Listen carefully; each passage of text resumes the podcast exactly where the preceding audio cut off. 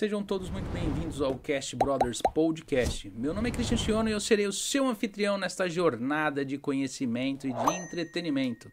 E o pessoal que está entrando aí ainda não é inscrito em nosso canal, se inscreve aí no canal que quanto mais inscritos, mais longe a gente consegue chegar, mais pessoas se interessam em participar aqui do nosso podcast, né? E o pessoal aí que tá chegando aí, dá um like aí esperto aí que os convidados aqui eles vêm de longe, eles não vêm de perto, eles merecem o like, né? E ajuda muito a gente. E é isso aí, gente. E eu vou apresentar aqui o meu convidado de hoje, né? Que hoje eu tô sozinho, tô sem convidado anfitrião. Então eu vou apresentar diretamente o meu convidado aqui, Júnior Maeda, né, Júnior? Fotógrafo aqui no Japão. Seja muito bem-vindo. Prazer, prazer. Obrigado pelo convite. Né, tô primeira vez que eu participo no podcast, estou muito contente de poder abrir espaço para a pessoa, né, para poder contar um pouco da história, poder conversar tudo, para poder mostrar para todos, né, um pouco da trajetória da gente que tem aqui no Japão, né, e de outras pessoas também que fazem outro tipo de trabalho, né. Sim, tem muita pessoa, muita gente aqui que tem bastante histórias legais para contar, né? E às vezes não tem um espaço bacana para pegar e falar, né? Então, tem falta bastante espaço, né, para poder expor né, um pouco daí, para motivacionar as pessoas também, né, para elas poderem é, pensar em algo mais do que o, o sonho que elas teve, tiveram de vir para cá, né? Sim, teve essa transição da TV para a internet Uhum. hoje e as mídias acabaram não sabendo como colocar o pessoal brasileiro que está aqui dentro da mídia, né? Então, pior, porque acho que agora tem mais facilidade, né? Por causa É. da internet, tanto os outras, as mídias sociais, as plataformas que tem, é mais fácil que antigamente, né? E antigamente acho que davam mais importância, tinha mais facilidade de poder mostrar um pouco do, do- da vida da- do, do, do, do- do empreendedor, do empresário, né? Do que agora, que agora na verdade tá mais fácil mesmo, Sim. só que não, não tá tendo tanto, tanto, tanta força como tinha antigamente, né? Eu acho que pela diversidade também, eu acho que ficou muito espalhado. É, então, porque são várias É. plataformas diferentes que tiveram. né? Antigamente você chegava em casa, quem, quem é velho do Japão aqui sabe, antigamente era IPC, É, era 333, 334, é, né? entendeu? Então, assim, olha, ele lembra até os números. e tinha IPC, tinha esses canais, então eles focavam bem, às vezes, no, no, no- Você não tinha muito o que assistir, na verdade, né? Na verdade, então não, era sim. comprar fita na época que tinha as fitas. Caminhãozinho que É, parava, né? E depois fizeram, aí pulou pro CD, né? Hum. Aí depois a polícia falou, chega. É, aí, é. aí acabou. Vamos pagar que eles estão modernizando demais, né? né? Mas antes de eu concluir, começar aqui a conversa mesmo, eu vou apresentar o meu patrocinador, né? Meus patrocinadores aqui. O pessoal que está aqui no Japão, aqui pensando em adquirir uma casa própria, realizar o sonho da casa própria e tá aí esperando ir pro Brasil ou tá pensando, não sabe o que fazer, entre em contato aí com a Family Center, eles vão te dar uma assessoria bacana lá. É, vale muito a pena realizar seu sonho aqui no Japão. As casas aqui no Japão são muito bem estruturadas. Quem tem aquela aquela noção que o Japão é tudo pequenininho quando vem morar numa casa, principalmente nas regiões de interior aqui do Japão. Ou eu acho que Tóquio é uma exceção lá, normalmente as casas realmente são pequenas, mas é ao, ao entorno de todas as cidades aqui são grandes, são casas muito bem estruturadas. Você que tem um sonho de ter uma casa aqui muda muito a qualidade de vida, né? Você não tem nem noção. E o pessoal que tem o probleminha para comprar com o visto permanente, eles também te assessoram na retirada do visto permanente, né? E eu tenho um QR Code aí na tela que é da web, do website deles. Vocês, clicam, vocês entrando aí na, na- na- no, no website deles, vocês vão é, ter uma gama de, de produtos que eles oferecem ali. E todos os dados estão aí na descrição do vídeo: telefone, website, redes sociais. E eles vão atender vocês muito bem. Eles se preocupam muito com a qualidade do atendimento. Tá entendendo? E vocês podem ir lá que eles são de confiança. E quando quem tá aqui no Japão às vezes pegar e entrar numa casa, comprar uma casa é um, é um, é um tipo de investimento muito alto, né? De muitos anos. Então a maioria das pessoas tem medo com quem elas vão fazer isso daí. Vocês podem confiar que eles são extremamente de confiança. E a The Pizza, que vem aqui sempre aqui nos prestigiar aqui trazer uma pizza aqui, né? Uma, uma- uma pizza, às vezes lanche quando a gente pede. Só que o lanche é bom demais eu não tô podendo comer muito lanche, que eu tô gordinho, né? Então o pessoal que tá aí querendo comer um lanche, comer uma pizza, um pastel, é, das 6 até as 10 horas da noite durante a semana, vocês podem estar indo lá no local para comer. Não tá tendo entrega durante de segunda até quinta-feira, né? Só retirada no balcão para comer no local só até as 8 horas da noite por causa do estado de emergência ainda está instalado aqui na nossa região, né? E quem quiser, é, quem for de Cânime no Camo e quiser fazer pedido até as 10 horas da noite, ele está entregando, né, para Cânime no Camo. Quem morar aqui em Kakamigahara, Sakahogi, de quarta e sexta-feira, como ele vem trazer a pizza aqui, ele faz a entrega quem quiser pedir nesses locais. Ok? Os dados dele também estão aí no QR Code, o endereço tá aí rodando aí na tela um QR Code do The Pizza, né? É, tem a rede social dele aí na descrição. Quem quiser entrar lá, tem todos os dados. É, e aqui na tela aqui da gente também fica passando as propagandas, tem telefone aí que passa aí na frente. E é isso aí. E o Salão Cristian Cabeleireiros, quem ainda não marcou um horário lá, agenda um horário lá, tá entendendo? Vocês vão gostar muito do trabalho. Quem não conhece, entra lá, arroba Christian Chiono, né? que sou eu, né? Que vocês vão conhecer o nosso trabalho ali. No Facebook é Christian Cabeleireiros, ok? Com CH, né? Onde o seu visual é, é, é, é importa muito para nós, tá entendendo? E a qualidade de atendimento também. E aí é isso aí, gente. Bora começar o podcast aqui, né? Então, Júnior, você vem da onde do Brasil? Eu sou de Porto Alegre, Rio Grande do Sul, cara. Porto Alegre? Um dos poucos que, tão, que são gaúchos aqui que estão no, no, Japão, cara. E já o interesse de fotografia já vinha de lá ou não? Ah, na verdade, assim, o meu avô, ele é fotógrafo, né? Meu avô, quando ele foi para o Brasil, ele levou a marca Fujifilm para o Brasil, né? Só que ele levou uma franquia, não foi, hum. ele não abriu uma fábrica nem nada, é que o sim, pessoal sim. se confunde. Ele levou uma franquia da Fujifilm. Mas primeiro ele foi lá conhecer o Brasil, resolver os problemas de documentação, essas uhum. coisas tudo. E aí ele levou a marca lá para vender, porque acho que tinha, naquele tempo não tinha muita, muita diversificação de, de, de filmes, de marcas, né? E aí ele montou em São Paulo a matriz, que ele é de São Paulo, né? Meu pai é paulista, né? Então em São Paulo, Santa Catarina e Rio Grande do Sul. E aí nesse meio tempo sai, começou a entrar a Agfa e entrar outras marcas, a Kodak, né? Que pela distância que tem da, da, da América do Sul ficava mais barato o preço.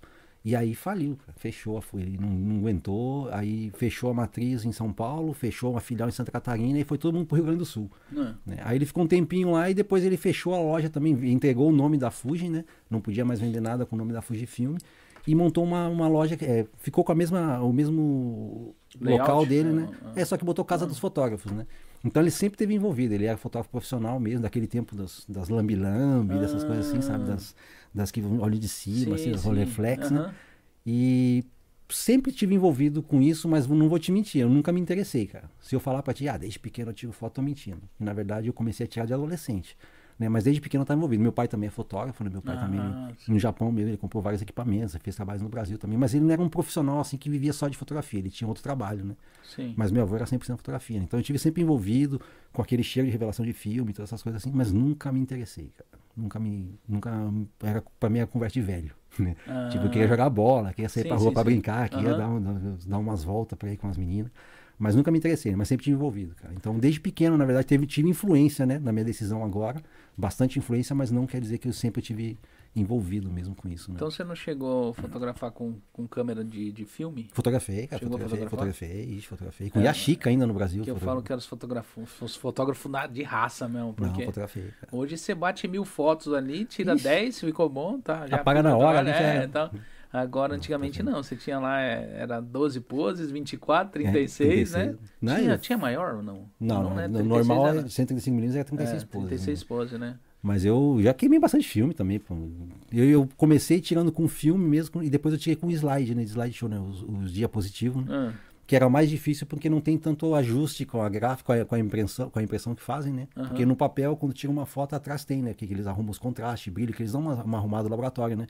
No, no, no, no diapositivo eles não fazem isso aí, né? Sim, é sim. muito difícil, né? Então tu tem que acertar quase 100%, né? Uhum. Aí eu comecei com, com, com um rolo normal e passei pro diapositivo por causa de um japonês porque já era difícil, que eu não ia conseguir mesmo, então ele falou, ó, tu tem que tentar ir, porque é o mais difícil que tem e tu vai aprender bastante coisa, né? Aí queimei um monte de filme, fiz um monte de burrada. É, a fotografia é um negócio que, eu falo que as coisas antigas, elas me, elas me deixam com um ponto de interrogação, tá uhum. entendendo? A fotografia antiga de filme, ela é uma coisa que me cria um grande ponto de interrogação. Porque eu já cheguei a fazer experiência de escola. Uhum. É, minha tia fazia essas coisas, pegava uma caixa de sapato um com um rolo de papel higiênico, uhum. enfiava lá dentro, lá, aí colocava aqueles papel de polaroid, uhum. tá ligado? Aí abria e fechava assim, deixava lá. Meu, o negócio revelava, é. virava uma foto. Era as pinhole que é... falavam, né? É tudo então, uma experiência. É... Antigamente era assim as câmeras mesmo, né? Era estilo pinhole mesmo, Sim. né? E aí esse negócio me. É, é que nem TV de tubo. É, é, isso daqui não me indigna. Eu, eu, eu, plasma para mim faz muito mais sentido do que uma TV de tubo. Tá entendendo? Que é um tubo de oxigênio é. cheio de ar lá dentro, de gás. Faz... Tá ligado? e lá dentro tem. Eu não vejo nenhuma ligação, tá entendendo? Porque eu já quebrei tubo de TV. E eu, eu fico imaginando como a imagem é gerada. Né? Então, meu pai, ele, ele é eletrotécnico, né? É. Ele fez curso de, de aqui, e um curso, é do, naquele tempo tinha aquelas revistinhas que nas revistinhas tinha no meio da revista tinha as propagandas da IUB, do Instituto Universal Brasileiro. Ah, Você lembra? Bem, tira- lembro, lembro, lembro. Aí ele viu um de eletrônico, técnico eletrônico. eu aí ele fiz fez, esse fez curso. também? Ele Fiz fez. Tá ligado? eu fiz o curso de Ele eletrônica. fez. Eu fiz no Instituto Universal Brasileiro, era uma revistinha preto e vermelho, É, vermelho desbotado. tá entendendo? É, aí ele pegou e se inscreveu, fez e, conti- e ficou trabalhando com Ah. isso, cara. E ganhou dinheiro, assim, manteve a família, sustentou a gente, tudo com, com esses cursos aí. Então ele fazia esses, é, arrumava televisão também. E tinha uns aparelhos, osciloscópio, não sei o que, tudo caro os aparelhos que parecia. balançou a cabeça que meu, meu, meu sogro é meio professor Pardal, ele tinha todos É? esses equipamentos. Então, mas aquele parecia um hospital, porque ficava umas linhas assim, verde, rodando assim, e ele via como é que o tubo tava, tinha que dar injeção no tubo, não Ah. sei o que. Eu falei, nossa, que bagulho estranho, né? E é uns negócios meio. meio assim, é, é- é- eu, eu achava interessante, eu tinha um primo, tá ligado? Que ele era. A gente ia pra casa dele só pra ver as coisas que ele aprontava. Sim, ele era bem mais velho. Mas ele fazia uns negócios, tipo uns radinhos pra ver o que os aviões passavam, o que, que tava É. rodando os aviões. Aí chegava lá, ele colocava, fazia, ligava um monte de equipamento, um monte de coisa, e a gente ia lá, ele era o professor Pardal da família. Tinha kit pra poder fazer esses, esses É. radinhos, essas coisas assim que eles faziam. E tinha uma revista do professor Pardal também que ensinava várias É? coisas. Nunca viu um, Não, não, não. um almanaque do Não, professor eu lembro Pardal? do almanac, mas eu não lembro. É, do professor é. Pardal que ensinava a fazer motorzinho, hélice com motorzinho, essas coisas tudo. Era bem não, legal. né? Naquele tempo era mais bacana que agora, porque agora é uma coisa fininha, cheia de componente dentro, né? Naquele É, tempo era mais é complexo. É né? que hoje os, os equipamentos hoje é para qualquer, hoje eu acho que matou com o, o técnico, porque hoje é tudo troca de placa, né? Você É pega uma, uma, uma TV dessa daqui, ela queima, você acha que não tem solução, mas você mandar mesmo para autorizado, eles só vão trocar placa, eles não. E às vezes sai mais caro, que é mais, mais É. barato tu comprar uma nova, É. né? Do que tu mandar arrumar, né? É, mas eles fazem isso, eu acho que justamente para você comprar Pra mesmo. trocar, né? Nem Você pega uma televisão igual essa daqui, essa daqui já foi mais cara, mas essa televisão acho que eu paguei 20 e poucos mil ali no Donk. É, então. Uma é TV barato de 40 demais, e poucas polegadas. Tipo, você vai falar isso daí no Brasil, você pegar assim, Sai 40 e poucos né? dá o quê? Mil reais? Tá entendendo? Isso aqui os caras têm na sala, É. assim, né? Principal, televisão É. principal, né?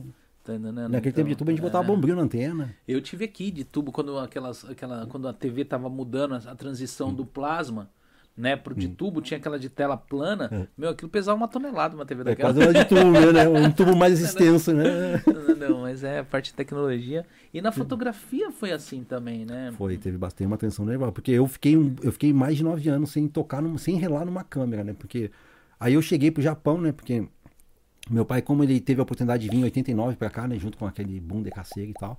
Ele veio primeiro e viu como é que era, né? E eu fiquei no Brasil, né? Então, tipo, mas eu fiquei no Brasil estudando normal, fazendo, levando minha vida normal, como qualquer adolescente no Brasil e tal. E aí ele chegou e começou a me mandar Walkman, mandar relógio, essas coisas que no Brasil era muito caro, né? Ainda mais eu sou meio de classe baixa, baixa, baixa Aham. mesmo, né?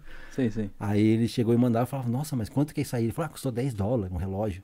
Sabe, os relógios da Citizen, as marcas boas, assim, né? sim. Aí ele mandava um Walkman lá que era sem fio, e eu usava aqueles esporte amarelo do Brasil, do Paraguai. ah, né? nossa, meu, aqueles lá era... tinha uns à prova d'água, É, esses então, daí, que né? não era pra mandar água, não. né? Mas eu usava aqueles lá e eu falava, nossa, mas quanto é que custou isso aqui? Ah, custou 30 dólares. Aí convertia em reais, dava tipo um exemplo, em reais não, em cruzados novos, Ah. né? Aí dava tipo mais ou menos, ah, deu uns 50 reais. Eu falei, nossa, mas como? Né? E aí eu não quero conhecer o Japão, quero conhecer. E aí vim pra cá pro Japão, né? E aí cheguei no Japão, comprei minha primeira câmera fotográfica, né? Que eu vi toda automática, assim, mas de filme, né?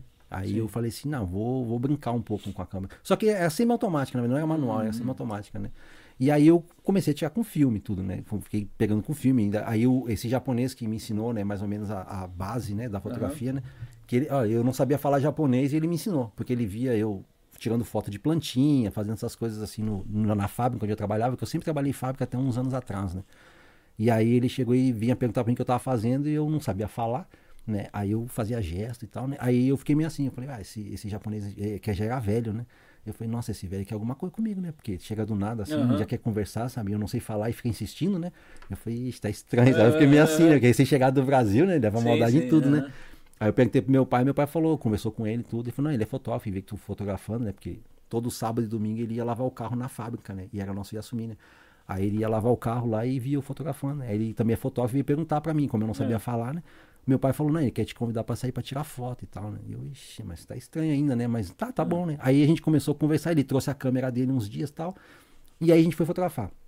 Aí, entre gestos e revistas que ele levava, e figurinhas que ele mostrava, recortes, essas coisas, E eles têm uma paciência, né? ele tem, cara, ele tem. E, e incrível que a fotografia leva a isso. Quando tu pega duas pessoas que gostam mesmo de fotografia, não duas pessoas que competem pra ver quem é melhor, mas duas pessoas que gostam de fotografia, tem conversa pra noite inteira, sabe? E aí ele chegou e, e falou para mim, ó, tu quer aprender a fotografar mesmo, tu quer aprender tudo sobre fotografia, o máximo que tu puder, compra uma câmera totalmente manual. Que até para rebobinar o filme tem que ser na, na, na manivela mesmo. Aí eu falei, pô, mas como que eu não sei os modelos nem nada, né? Aí ele mostrou os modelos tudo, aí eu comprei uma Nikon FM2, né? Ah. E até o foco da lente era tudo manual, né? Aí ele falou assim, bom, agora a gente vai, vai aprendendo. Aí eu peguei mesmo aquelas as antigonas mesmo, sabe? De botar o filme lá, de errar no, nos engates do filme que vai dentro da câmera e tu Sim. tá tirando foto pensando que acabou o filme, quando tu vê não enrolou nada, tá tudo, sabe? Que velou o filme, tudo, ah. botou errado, né? Aí ele falou assim, ó, vamos no Tokyo Motor Show fazer foto, né? Aí lá em Makohari Messi, né? Aí eu falei assim, ah, vamos, né? Quando eu fui no Tokyo Motor Show, era, os stands eles rodavam sozinho, né? Era automático os stands. Eu tava com uma câmera totalmente manual, até o foco cheio de gente japonês, tudo com câmera assim automática, tudo semi-automático, umas lentonas, batendo em mim tudo. E no fim eu velei, foram quatro rolos de 36 poses e eu joguei tudo fora, cara. Não consegui tirar foto nenhuma, né? Aí eu fiquei parado, fiquei nove anos parado. Aí quando eu voltei a me interessar por foto de novo, por vários motivos que teve, aí era tudo digital. Aí era cheio de botão, as configurações de ISO, de velocidade, de, de coisa, era tudo assim, pô, velocidade tu olhava o botãozinho em cima, só era limitado.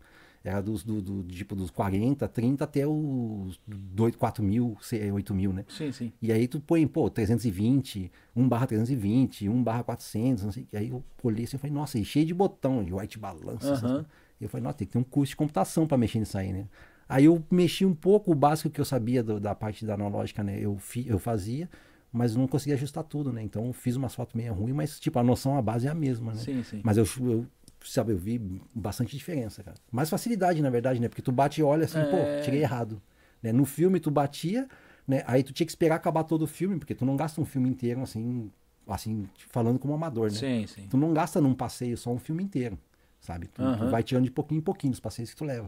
Aí e mesmo tu... porque é caro para revelar, então. É, então, gente... era muito caro. É... E tinha que esperar um dia inteiro para ir. Às vezes tu tá trabalhando, tu não podia até onde tu revelava, tinha que esperar no fim de semana tua folga para tu poder revelar.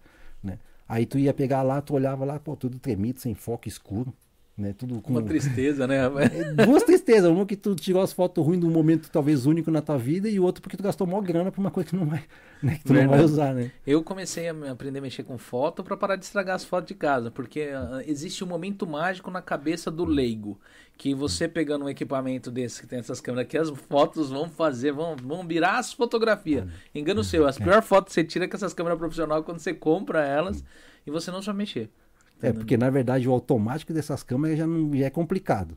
Né? Porque sempre tem que fazer um ajuste a mais. E né? todas elas acionam o flash, né? Quando é automático. Todas. E né? quando não precisa, é. geralmente, né? Então, quando não precisa. Aí fica aquela mesma foto que tu tira de, com uma câmera normalzinha, se tu tirar com uma profissional automática, é a mesma coisa, praticamente. Mesma coisa. O erro é o mesmo. Só muda o tipo de câmera, né? É, e o fotógrafo atrás, né? é, porque o pessoal até hoje acha, cara, que tipo assim, ah, compra uma câmera top aí de, de 600, 700 mil, então só apertar o botão que o resto ela faz sozinho. Mas não é não, cara. Você tem que Quanto, fazer várias configurações. Quantas tá? vezes você não escutou, você que é fotógrafo, assim, ah, não, mas com uma câmera dessa também? Ah, na, na hora de cobrar, na hora de cobrar, eu escutava, né? Ah, mas tudo isso pra, só pra apertar esse botão? Eu falei, ah, mas aí tem o apertar o botão, né? É... Que tem que saber a hora certa, a configuração certa, porque são várias situações que tu vai tirar foto, não é só assim, tipo, aqui. Aqui, desse jeito aqui, é, um, é uma configuração. Se eu vou bater de lá, é uma outra configuração. Então você tem que saber tudo de cabeça, porque às vezes esse momento aqui só vai ter agora. Sim. Então, se eu não estiver preparado e já não estiver pensando mais à frente no que, que, pode acontecer aqui, eu posso perder um momento que eu nunca mais vou tirar foto, não vou conseguir fotografar, sabe? E a fotografia tem uma poesia por detrás, né? Tem um. Tem, tem cara, que nem tem. assim. Você vai bater uma fotografia, ela tem assim, tem o um olhar do fotógrafo, não é só. É, às vezes você está com um fotógrafo, outra pessoa do seu lado e as fotos ficam diferentes a composição é a mesma e as fotografias são diferentes. E às vezes os dois são profissionais, mas um tá com uma visão e outro tá com outra. Você tem um sentimento na foto é. e outro. Isso aí que é complicado de passar para as pessoas que estão começando agora, né? Porque geralmente as pessoas falam: "Ah, é quem tu tem como referência", né? Eu não tenho ninguém como referência, mas não falo como se, ah, eu não quero ter referência porque eu sou top. Eu falo que sim de referência porque a referência às vezes da maneira como tu usa ela, ela te contamina. Então tu já perde a tua essência, perde a tua assinatura e começa a imitar o estilo de outros fotógrafos, Sim. entendeu? Então, às vezes, tu tá numa cena bacana que pode ser uma foto que vai levar teu nome lá em cima, né? Uma foto exclusiva tua, com, com um olhar teu, mas quando tu tirar a foto na tua cabeça, tu tá com vários resíduos de outros, de umas referências. E Sim. aí, quando tu vê na net, o pessoal fala, não, mas essa foto é parecida com fulano de tal, é parecida com ciclano, com me engano. Aí tu já não sabe se aquele pensamento, aquela ideia foi tua, ou se é resíduos de referências que tu teve vendo, né? Então, tipo, eu não, eu não sigo, eu olho, estudo um pouco, estudo assim, vejo um pouco sobre a luz, sobre a estilo e tal, e acabou sabe? Aí depois eu faço, tento fazer uma mais ou menos parecida para entender como que é, porque eu, eu imito, né? Eu, eu ah. copio assim a foto dos fotógrafos que eu gosto da iluminação, sim. porque eu copio a iluminação. Né? Porque achei, pô, esse contraste ficou bacana, essa sombra ficou bacana, então vou tentar fazer. Aí eu vou lá no uhum. estúdio lá, fico fazendo, fazendo, pego o modelo, pego as meninas, pego a mulher, boto ali, faço. E aí eu consigo, eu falo, bom, esse aqui eu vou usar para um cliente futuramente. Uhum. Mas geralmente é difícil usar, né? Uhum. Mas tipo, esse tipo de referência eu uso, né? Agora o resto eu não pego nenhuma, né? Então por isso que eu digo, cada foto que tu tira é a assinatura do fotógrafo. Cara. Não Sim. existe foto ruim. Se eu olhar tua foto, a tua foto para mim talvez não me sirva. Mas não porque a tua foto tá ruim. É porque no meu ver, no, na, minha, na minha visão que eu tenho do estilo que eu gosto, ela não se encaixa. Entendeu? Então, às Sim. vezes, a pessoa, na hora de falar, tu vai dizer assim, ah, não gostei da tua foto, tua foto tá, tá ruim. Aí tu vai dizer, poxa, mas. É. Por quê, né? Aí não sabe explicar, né? Então, tipo, não, cada um tem essa assinatura, né? Cada um tem o seu, o seu estilo, a sua visão. E essa foto, tipo, reflete um sentimento que só tu sabe. Entendeu? Então é difícil a gente tirar assim, dois. Tu pode botar eu e tu aqui um do lado do outro, tirar foto desse microfone, a foto sai diferente, cara. E pode estar na mesma iluminação, tudo, Mesma a pessoa tá câmera, tá usando, tudo. é. E dá diferença porque tem aqui, que eu falei, é o momento poético, né, do fotógrafo, que é aquela visão dele, o olhar no estado de ânimo, né? É o que ele tá esperando da fotografia, porque tem muito o que você quer da fotografia. É. Às vezes o cara vai bater, ele não tá querendo a mesma coisa. Você às vezes quer um desfoque no fundo, você hum. quer que dá uma tensão ali, tipo na espuma do microfone. O cara já não, ele quer a composição é. inteira. Então tem uma, uma, uma, assim, uma mensagem diferente tem, tem, tem. dentro da, da fotografia.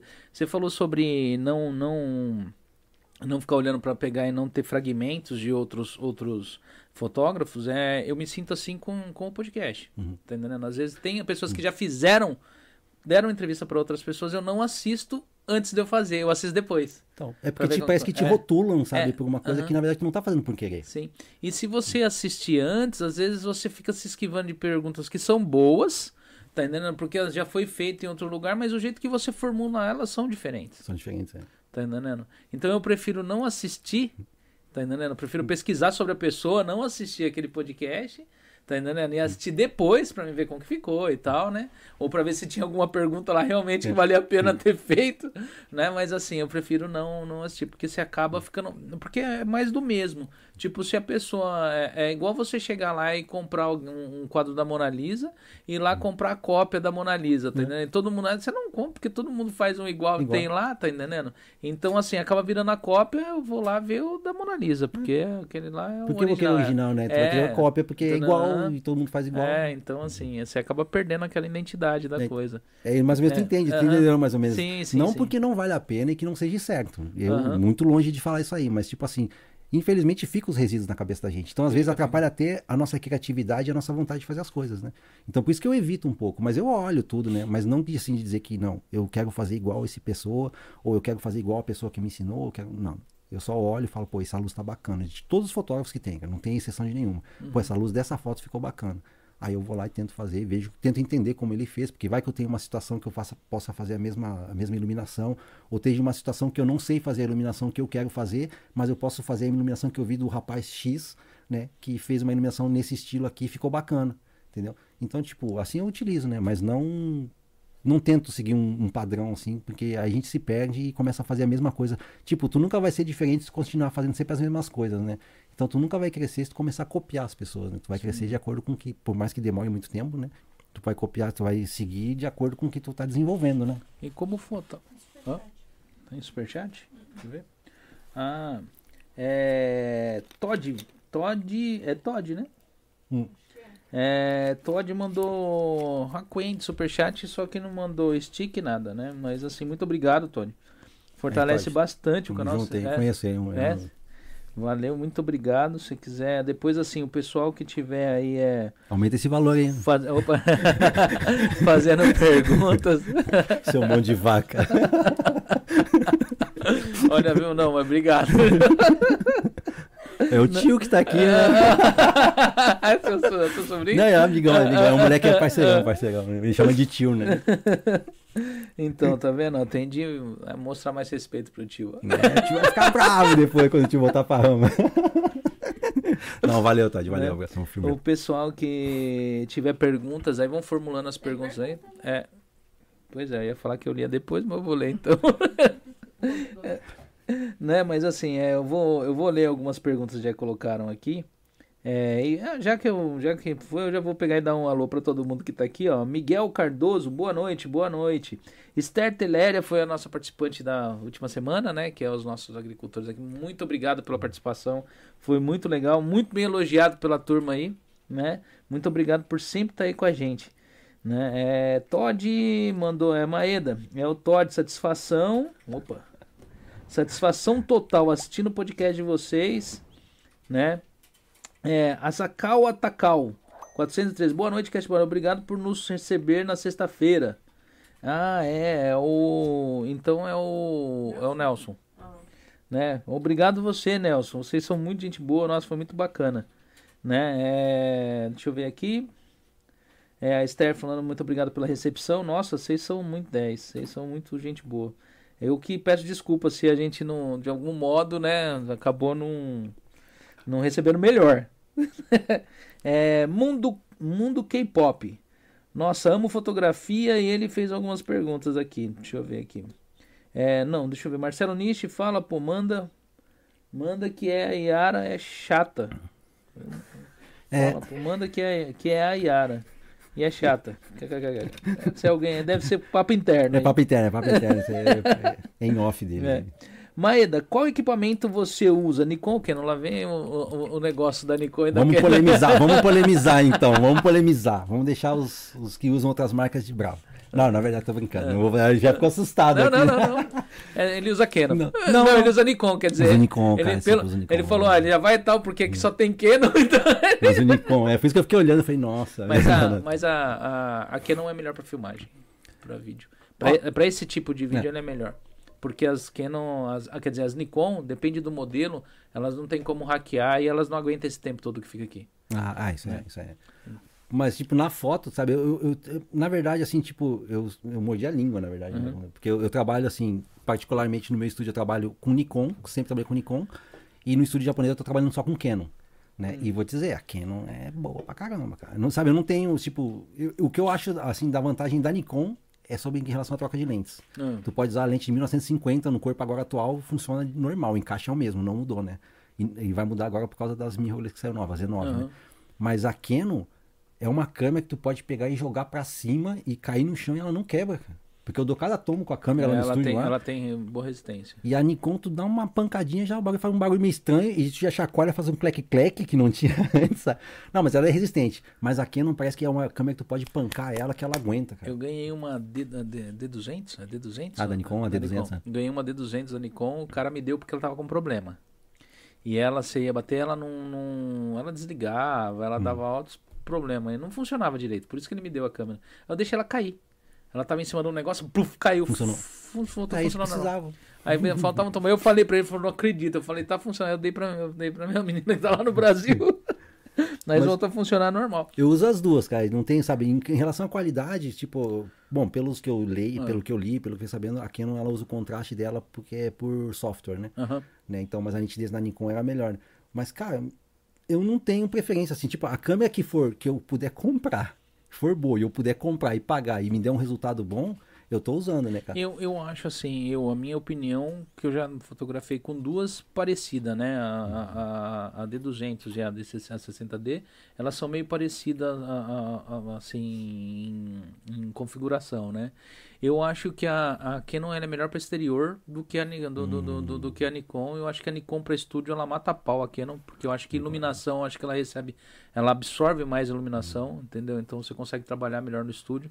Eu acho que a Canon, pelo menos uhum. nesses modelos, eu não sei nos mais modernos, eu tô falando nos modelos mais baixos. Né? Eu acho que, tipo assim, você tem que aumentar muito o ISO na, na, na, na Canon para estúdio. E a uhum. Nikon, ela trabalha com ISO menor dentro do estúdio. Cara, eu trabalho, assim, em particular, eu trabalho com uma 850, uma D850 da Nikon. Não, e é... lá no estúdio é uma 1DX Mark, ah. Mark III, cara. Ah. Que é duas 1DX Mark III e uma 5D Mark IV, ah. né? As top que tem, né? Uhum. E Cara, aqui não é boa também, cara. Não é, não, é que eu te falei, nessa, é, dessa, desse, dessa linha que eu é. conheço, né? Lá pra cima. Eu... O estúdio fica um bagulho 3D, é. né, cara? E é porque não é bom, já falando de que eu gosto de Nikon, é. aqui não é bom porque tu pode tirar foto e coçar o nariz também junto, é. porque quando tu tá abrindo a abertura da, da, da Canon, o disco de abertura fica atrás. Ah. Então isso aqui que me atrapalha, cara. Isso aí que eu não gosto, sabe? Ah, tá. É Porque bem a Ni- aqui embaixo. É, aqui, porque a né? Nikon é tudo em cima, que a pegada assim, é mais fácil com os dedos, né? Enquanto a Canon só a abertura que é ali no, né, aí no nariz, assim, então tu fica Hum. Cara, eu batendo. acho mais fácil ali. Tá eu já Eu não me acostumei. acostumo, cara. não me acostumo. sorte minha, Ah. não, sorte minha zaga é o meu, porque eu, eu foco com o olho esquerdo. E Ah. é difícil tu encontrar pessoas que focam com o olho esquerdo, usam todos o olho direito. Então não bate o nariz na tela. Né? Eu olho também com o olho esquerdo. Então, é pouca gente, cara. Sério? Eu conheço, ah, contigo agora são Eu não três que eu conheço. olhar com olho. Eu olho sempre com o olho esquerdo. Então, são poucas pessoas- que dão foco, o ponto de foco com o olho esquerdo, cara. É todo mundo é, É? olho direito, olho direito, olho direito. Eu não sabia. Então por isso que a olha. Canon tu faz aqui com o olho direito normal, né? Mas a gente que é com o olho esquerdo, ah. cara, o nariz tá aqui, ó. Tá batendo e. Eu sou raro. É, é pou- é pouco- Eu conheço três só que focam com, com o olho esquerdo. Eu, Três, assim, eu o resto tudo esquerdo. Tanto é que quando eles ficam me olhando, que a gente, tipo, várias vezes eu fui fotografar eventos assim esportivos pelo, pelo, por uma mídia que eu trabalho, Hum. e tô parado assim, agachado com um monte de fotógrafo, assim, brasileiro também de outras mídias, assim, aí eu tô fotografando, os caras estão conversando, os caras ficam me olhando, assim, sabe? No começo, Ah. né? Aí falou, ué, poxa, tu foca com o olho, o olho errado? Eu falei, não, é, mas qual é, O é olho olho certo? errado, né? Qual é o olho certo? eu foco com o olho que eu, que eu foco, né? É, mas todo mundo foca com o direito. Eu falei assim, ué, então vocês estão errados. Vocês estão na contramão do negócio aí, né? mas não, qualquer câmera pra mim é boa, cara. Eu prefiro assim, a Nikon pelo encaixe da lente, pela pegada, Sim. e por uns detalhes de nitidez que agora não dá nem pra falar sobre isso, porque o software resolve tudo. Photoshop e Lightroom resolve tudo, né? Porque o pessoal fala, né? Então, tipo, não dá pra botar como um, um, assim, um, um motivo, um, um motivo forte pra poder escolher entre a Canon e a Nikon. Tipo, nitidez, contraste, saturação, se, se que real, essas coisas. Porque isso aí tu resolve via Hoje software, né? software, né? Eu, particularmente, é pela pegada da Nikon que eu tô acostumado e pela porque eu posso usar lentes antigas quando eu não tiver dinheiro para comprar Ah. no Nelo mais moderno, eu uso as lentes antigas, eu encaixo e já era, sabe? Mas a- aí a Canon, porque é uma, uma câmera que tem uma pegada boa, assim, pra pancar ela, pra andar na rua, pega a chuva, cai no chão, Ela essas é, coisas. segura pó, segura água, segura, um tudo, monte de coisa. Tu pode, são- é, se tiver algum problema na porta, tu põe ela em pé que ela segura, ela não, sabe? É um bagulho bom mesmo, sabe? Então, tipo, eu prefiro, eu- dependendo da situação, qualquer uma das duas, cara. Mas é, mas é pegada mesmo e lente só, não é... É aquele negócio de preferência, né? É, é, é a história difícil, de, né? de Android com iPhone, É. é. de Windows com Mac. É, e tá outra, tu pega um Android e tu fala, ah, eu queria ter um iPhone. Tu compra iPhone e fala, poxa, eu queria ter um Android. Então, tipo, cara, é É. Porque eu, relativo. eu vejo que muita gente fala, não, o Mac é muito bom pra, pra mexer com edição fotográfica, esses negócios. Não é que o Mac é muito bom, se for parte de software é muito parecido. O que muda é que a tela do Mac, quando ela, ela, ela tem uma nitidez maior do que essas telas que a gente compra. Mas compra a tela de on LED pra você ver, É. tá ligado? Você não vai ter uma boa nitidez no Windows. Que na verdade, tipo, eu uso só o Mac pra, pra, pra edição, até hoje, assim, desde Ah. Sim, que sim. eu. Mas não é nem pelo fato, assim, sabe, do. do... Porque isso aí influencia também a tela, né? Pô, Aham. porque a tela é, é, é o, é o- é essencial praticamente pra edição de Aham. foto. Mas é que eu não gosto do Windows, cara. É. Porque o Windows a gente tem um caso meio estranho aí, ele sabe? Ah. Porque tu compra novinho, tu ligou, botou tua senha, configurou tudo, ele tá redondo, rapidão. Aí tu botou uma foto, já começa a dar travada, já começa a ficar meio, sabe, tu vai ter que reiniciar de novo. É só você comprar um computador bom. Não, mas eu, pô, eu não, então, o bom, bom pra mim não é qualidade, o bom pra mim é valor. Tipo, se você falou bom pra mim, se passar mais de 30 mil, eu falo, ixi, aí não dá não. né? É só aquele ali, aquele que eu rodo aqui, montou, o negócio né? é mais de 200 pau esse, esse, esse computador. Mas aí. tu que montou ou comprou pronto? É, não, comprei pronto. Eu comprei pronto, mas foi montado e ele não é novo. Eu paguei. eu- eu- ele vale mais ou menos coisa de quase 400 mil esse computador. Mas eu paguei nele uns cento e pouco no leilão, né, Márcio? Tá entendendo? Seu quê? nome se dele não. no leilão, eu, eu fui no, no Yahoo. Ah, no Yahoo? No Yahoo. Ah, Tem muita loja de informática lá, né? Entendeu? Então, pra, pra mexer com esse tipo, nunca travou, cara. Você pode ver as lives roda redondinho, não dá uma travadinha, não dá nada. E como eu uso muito software junto, É, faço transmissão, é. Então eu preciso de que ele tenha uma certa. Mas tem muitos, já, já tem o melhor já. Esse daí, apesar que esse daí é o i9, né? Entendeu? Então. Ah, ele- é- ah, não, eu tô falando de 5 e 7. não, esses daí realmente Com 32 de memória. é, sabe? mas sabe o que acontece? Eu, eu, eu não sei se é. É, é pra vender, eu acho que hardware, né? Porque eles fazem. Se você for pegar o. é, eu uso ali pra edição, ali pra editar, pra editar cortes, esse negócio. O, é o. Como que chama, Márcia? Tá aí o, esse rosinha aí, eu esqueci o nome do programa. O Adobe. O Adobe. O Premiere. Ah, Premiere. O Premiere, tá entendendo? Se você colocar no Windows só pra rodar ele, é i7 pra cima pra rodar bem, tá entendendo? E Não você tem que ter uma boa né? placa de vídeo e tal, senão ele não roda. O Mac ele roda em qualquer Mac. Então, eu Tá não vendo? sei, cara. Não E, sei, tipo, o mesmo a OS... configuração ser bem, bem mais baixo, ele, ele roda porque ele foi feito pro Mac. Hum. Tá entendendo? Ah, Então ele roda tranquilo. Você pega um Mac já antigão, tem de ter para rodar tranquilo, tem de ainda aceitar atualização, né? Hum. Se aceita atualização, ele roda. A única coisa que eu não curto da Apple é que é muita atualização que sai depois os, os modelos mais antigos que tu tem já não pode atualizar. É que nem iPhone, cara. É. Tu gasta mó grana comprando, aí tu tem aquele 6S novinho que não tem um risquinho, Ah. que tu cuidou direitinho, tu já não pode mais usar porque não tem atualização. Os programas já não funcionam mais nele, né? É por isso que eu é difícil, eu não uso capa, não uso proteção de tela, sabe por quê? Você fica com tanto cuidado pra jogar fora o telefone depois, né? E tem que jogar fora não por causa que tu não cuidou, tem que jogar fora porque não funciona, porque o seu aplicativo não roda mais no negócio, É. não né? roda, cara. E é igual no- no- louça, parece que você vê o pessoal mais antigo, aquele monte de louça guardadinho, nunca depois morre, o povo joga fora, tá ligado? Usa de qualquer É, jeito. é a mesma coisa, a mesma Então, coisa. assim, Mas eu, eu tipo, eu, ele fica travando muito o Mac agora por causa Ah. que o Photoshop, tanto o Photoshop e o Lightroom eu uso bastante, Ah. né? Não sou expert em Photoshop, né? não Sim, faço sim. aquelas coisas mirabolantes lá, Ah. faço o básico mesmo, que é pra fazer que dá pra trampar, fazer Sim, entregar um, sim. um- um trabalho bom, né? Mas, tipo, a versão nova que saiu agora no Mac que eu, que eu uso, que é de 2000, 2013, Ah. 2012, acho que é o Mac. Um que vem CD no lado ainda. Ah, aquele, sei, né? sei, sei, sei. Aí já não tá dando, não, cara. Já tô passando nervoso lá, hein? Ela sabe, né? Ela escuta, hein? Os, É, os porque- 20 minutos que eu espero as fotos carregar, ela tá lá. Eu tô lá. Mas é que cada vez mais as, as câmeras estão ficando, as fotos estão ficando cada vez Os maior, cara. arquivos pesados, os programas com mais, mais plugin, com mais não sei o que, cara. Tá complicado. Eu sou cara? velho, tá ligado? Então eu fico vendo assim, eu, o primeiro computador que eu tive na minha vida, tá ligado? Era um K62, tá ligado? É. Ó, primeiro, é nessa hora que eu sinto falta do filme agora. É. Porque no filme tu pagar 3 conto pra revelar, é, É. é. carne. Mas agora pra tu conseguir editar uma foto, tem que gastar no mínimo uns 500 mil só em equipamento, né? É, pois é. E o computador, cara, eu tive aquele CP200, cara. Nossa, Aí, você ó, pô, pegou- se nós falar coisa de, de antigamente, eu vou ganhar, hein, cara. Porque aquele que tem a fita cassete, né, que tu botava... Eu e- tive um desse também, um, é um TK, TK, TK900, acho, TK900. É, tinha um TK e tinha um CP. eu É. tinha um- aí o tive um TK900, eu acho. vídeo... E aquele, TK9000, é TK9000, é. e aquele livrão grandão lá, É. cheio de linha de código, que se tu errasse um ponto já não rodava mais Pois nada, é, né? Você colocava a fita no som, ligava pelo áudio, o É. negócio ele ficava...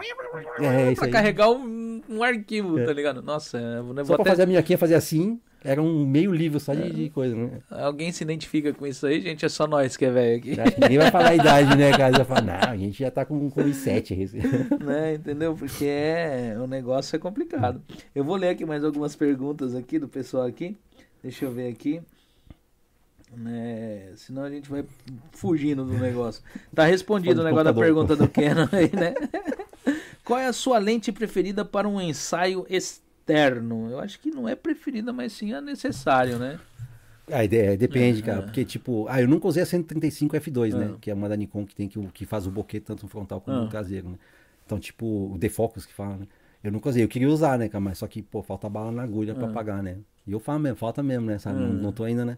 Mas, tipo, eu gosto de usar 85mm 1.8 e aquela clássica 70-200 também, que é aquela que tu pode mandar a menina lá longe e puxar ela perto, ou, né, ou ela tá mais perto e tu dá uma empurradinha lá pra longe, né? É. Mas O que muita gente não entende, que eu vejo o pessoal que não manja de fotografia, né? Quando você fala de zoom, o pessoal já fala, não, mas perde a qualidade. Eu falo assim, gente, lente não tira a qualidade, tira é zoom, é digital, tá ligado? O zoom digital perde qualidade, né? Mas o zoom, o zoom, o zoom de lente, você tem umas lentes aí, é. Que você tira foto de uma mosca. Um- um- perde- É a mesma coisa que tu pegar uma, uma, uma foto com uma lente fixa e tu botar no Photoshop e começar a dar um monte de crop na foto, Aham. sabe? É quase a mesma coisa. Tu, dependendo da qualidade do arquivo, tu não perde muita qualidade, né? Muito, muita informação, né? E a de Ah, só se tu pegar aquelas de kit, né? Aquelas Sim, de sim. kit é meio complicadinha, sabe? Tipo, Mas são essas daqui são lentes kit, né? Porque eu uso elas pra- são boas, pra- hein, cara?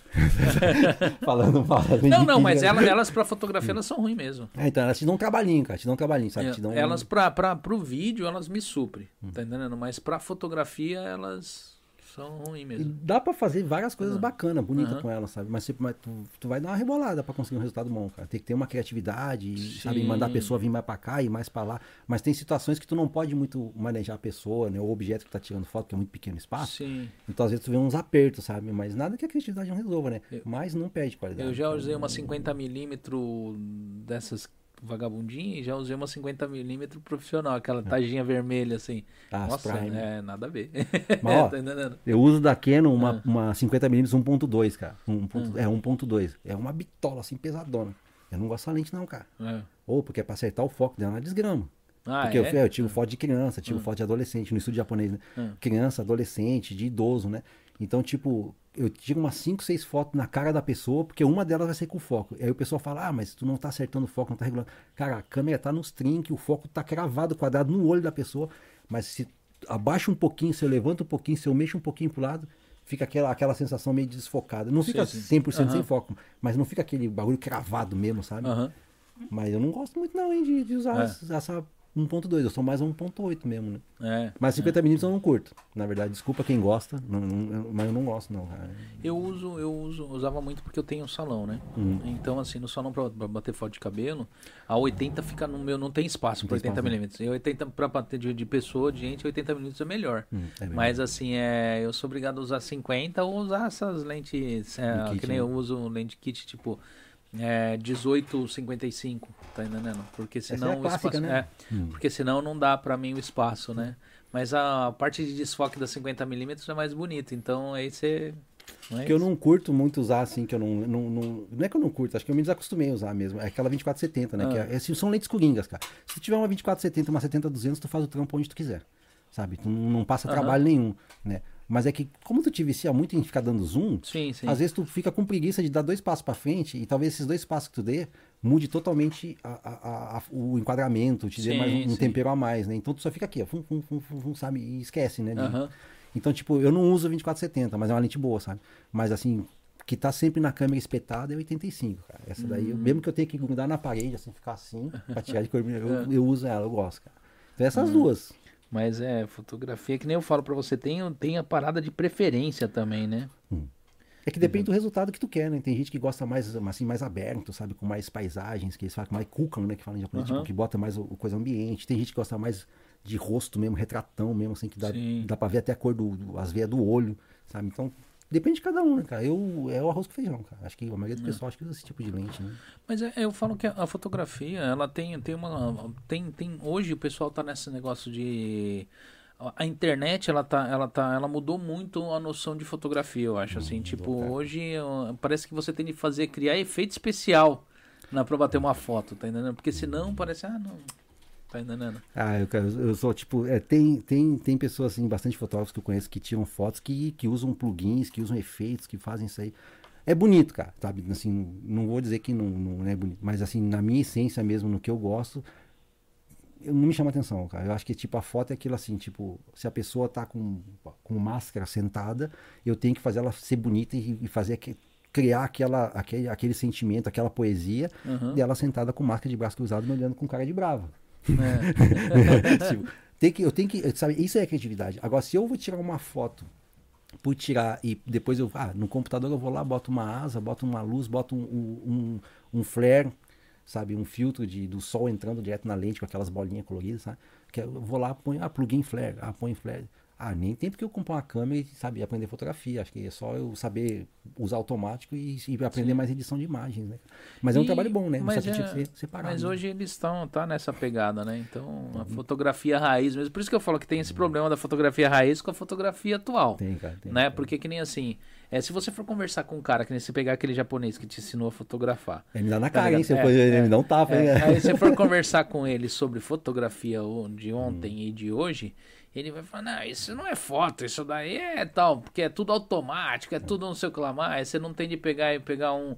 É, é, você não tem de medir, tipo, luz de fotografia, você não tem de nada. O negócio já faz sozinho. Tem um white balance, tem um monte de coisa aí que você faz sozinho. Então, para ele, ele acha que tal. E hoje você que é um fotógrafo atual e os que estão vindo agora falam, não, isso facilita muito a vida, facilita, é poupa tempo, tá entendendo? Que nem uma, vamos supor, você vai bater uma foto do Major. Eu vi que você bate muita foto de comida. Hum. Né? É o que eu mais gosto é o meu é. forte, cara. É e curto, assim. eu já vou entrar nessa, nesse assunto que eu acho super interessante, porque comida, pra você deixar ela bonita, é um negócio complicado.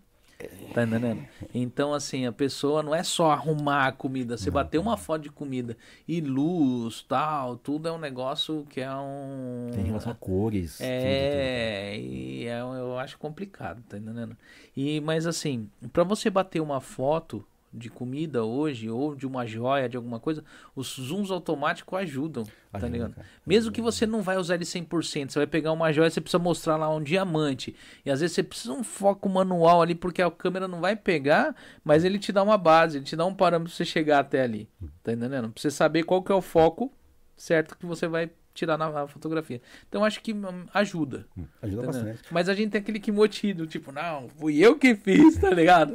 né? Que é o negócio do fotógrafo, né? Então. É porque eu vejo que tem muita gente que, que, que migrou, né, do, do analógico, que, que é uma migração que é obrigatória fazer, cara. Isso aí, por mais que, tipo, eu sou da parte do filme, mas eu não sou, cara, eu não tenho time, sabe? Eu não sou do time do, uhum. sabe, da religião do, do, do filme, religião digital. Eu não tenho essas, porque o, digital, o, o, analógico me deu o que tinha que me dar e eu não consigo fazer um trabalho que eu faço agora com filme.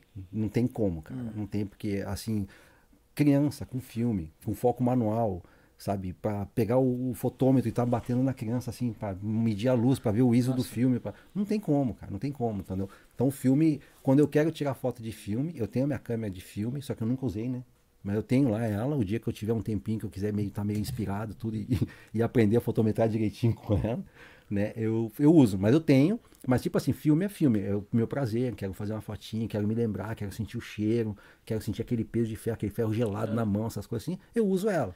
E, né? ainda, e o digital, digital, cara. Ainda tem gente que se dedica a revelar esse tipo de foto aqui no Japão? Ah, cara, eu não sei se pode falar na loja, mas lá no Hamamá tem umas lojas japonesas lá que é a Big Camera lá Faz, mas tu tem que dar um, meio que um é. pedaço do rim, né? É, porque sai caro? é, sai mais caro que antigamente, acho, cara. Mas dá, né? E eu gosto de fotos preto e branco, né, hum. cara? Então, tipo. É, eu já vi, você tem bastante trabalho em preto e branco. Ah, eu gosto, hein, cara. E o pessoal fala, ah, preto e branco, quando tu erra a foto, tu bota em preto e branco e arruma. Realmente, na verdade, hum. tem isso aí também, hum. né? Mas eu gosto de preto e branco porque acho que eu sou meio nostálgico, né? Sabe? Hum. Tipo, com a foto. Eu gosto de foto antiga, cara. Não tem jeito. Tanto é que o estúdio que eu trabalho lá, os caras têm mais de 90 anos de, de, de fundação o estúdio. Foi do avô, passou pro filho e agora passou pro outro filho, né? Então, tipo, passou pro neto, né?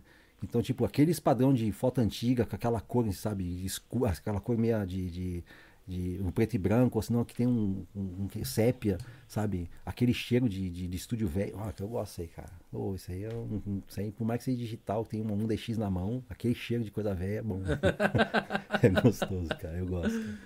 E assim, o interesse de bater foto de, de objetos e alimentos surgiu em que parte da sua vida? Foi desde o começo? Não, não? não, foi quando eu tava estudando ainda, cara. Ah. Foi quando eu tava estudando. Porque, tipo, quando a gente começa, a gente não tem nem noção do que a gente quer. Ah. Né? Bom, eu falando de mim. Né? Eu digo gente, mas não tô generalizando todo mundo. Mas eu digo assim, eu não tinha nem noção do que eu queria. Muita gente vai se identificar, né? Hum. Eu não tinha nem noção do que eu queria, cara. Tipo, ah, é foto de modelo. É, modelo. Ah, foto de, de surf. É, surf. Sabe? Ia no embalo. Uhum. Sabe? Onde o pessoal tava indo, eu tava indo junto.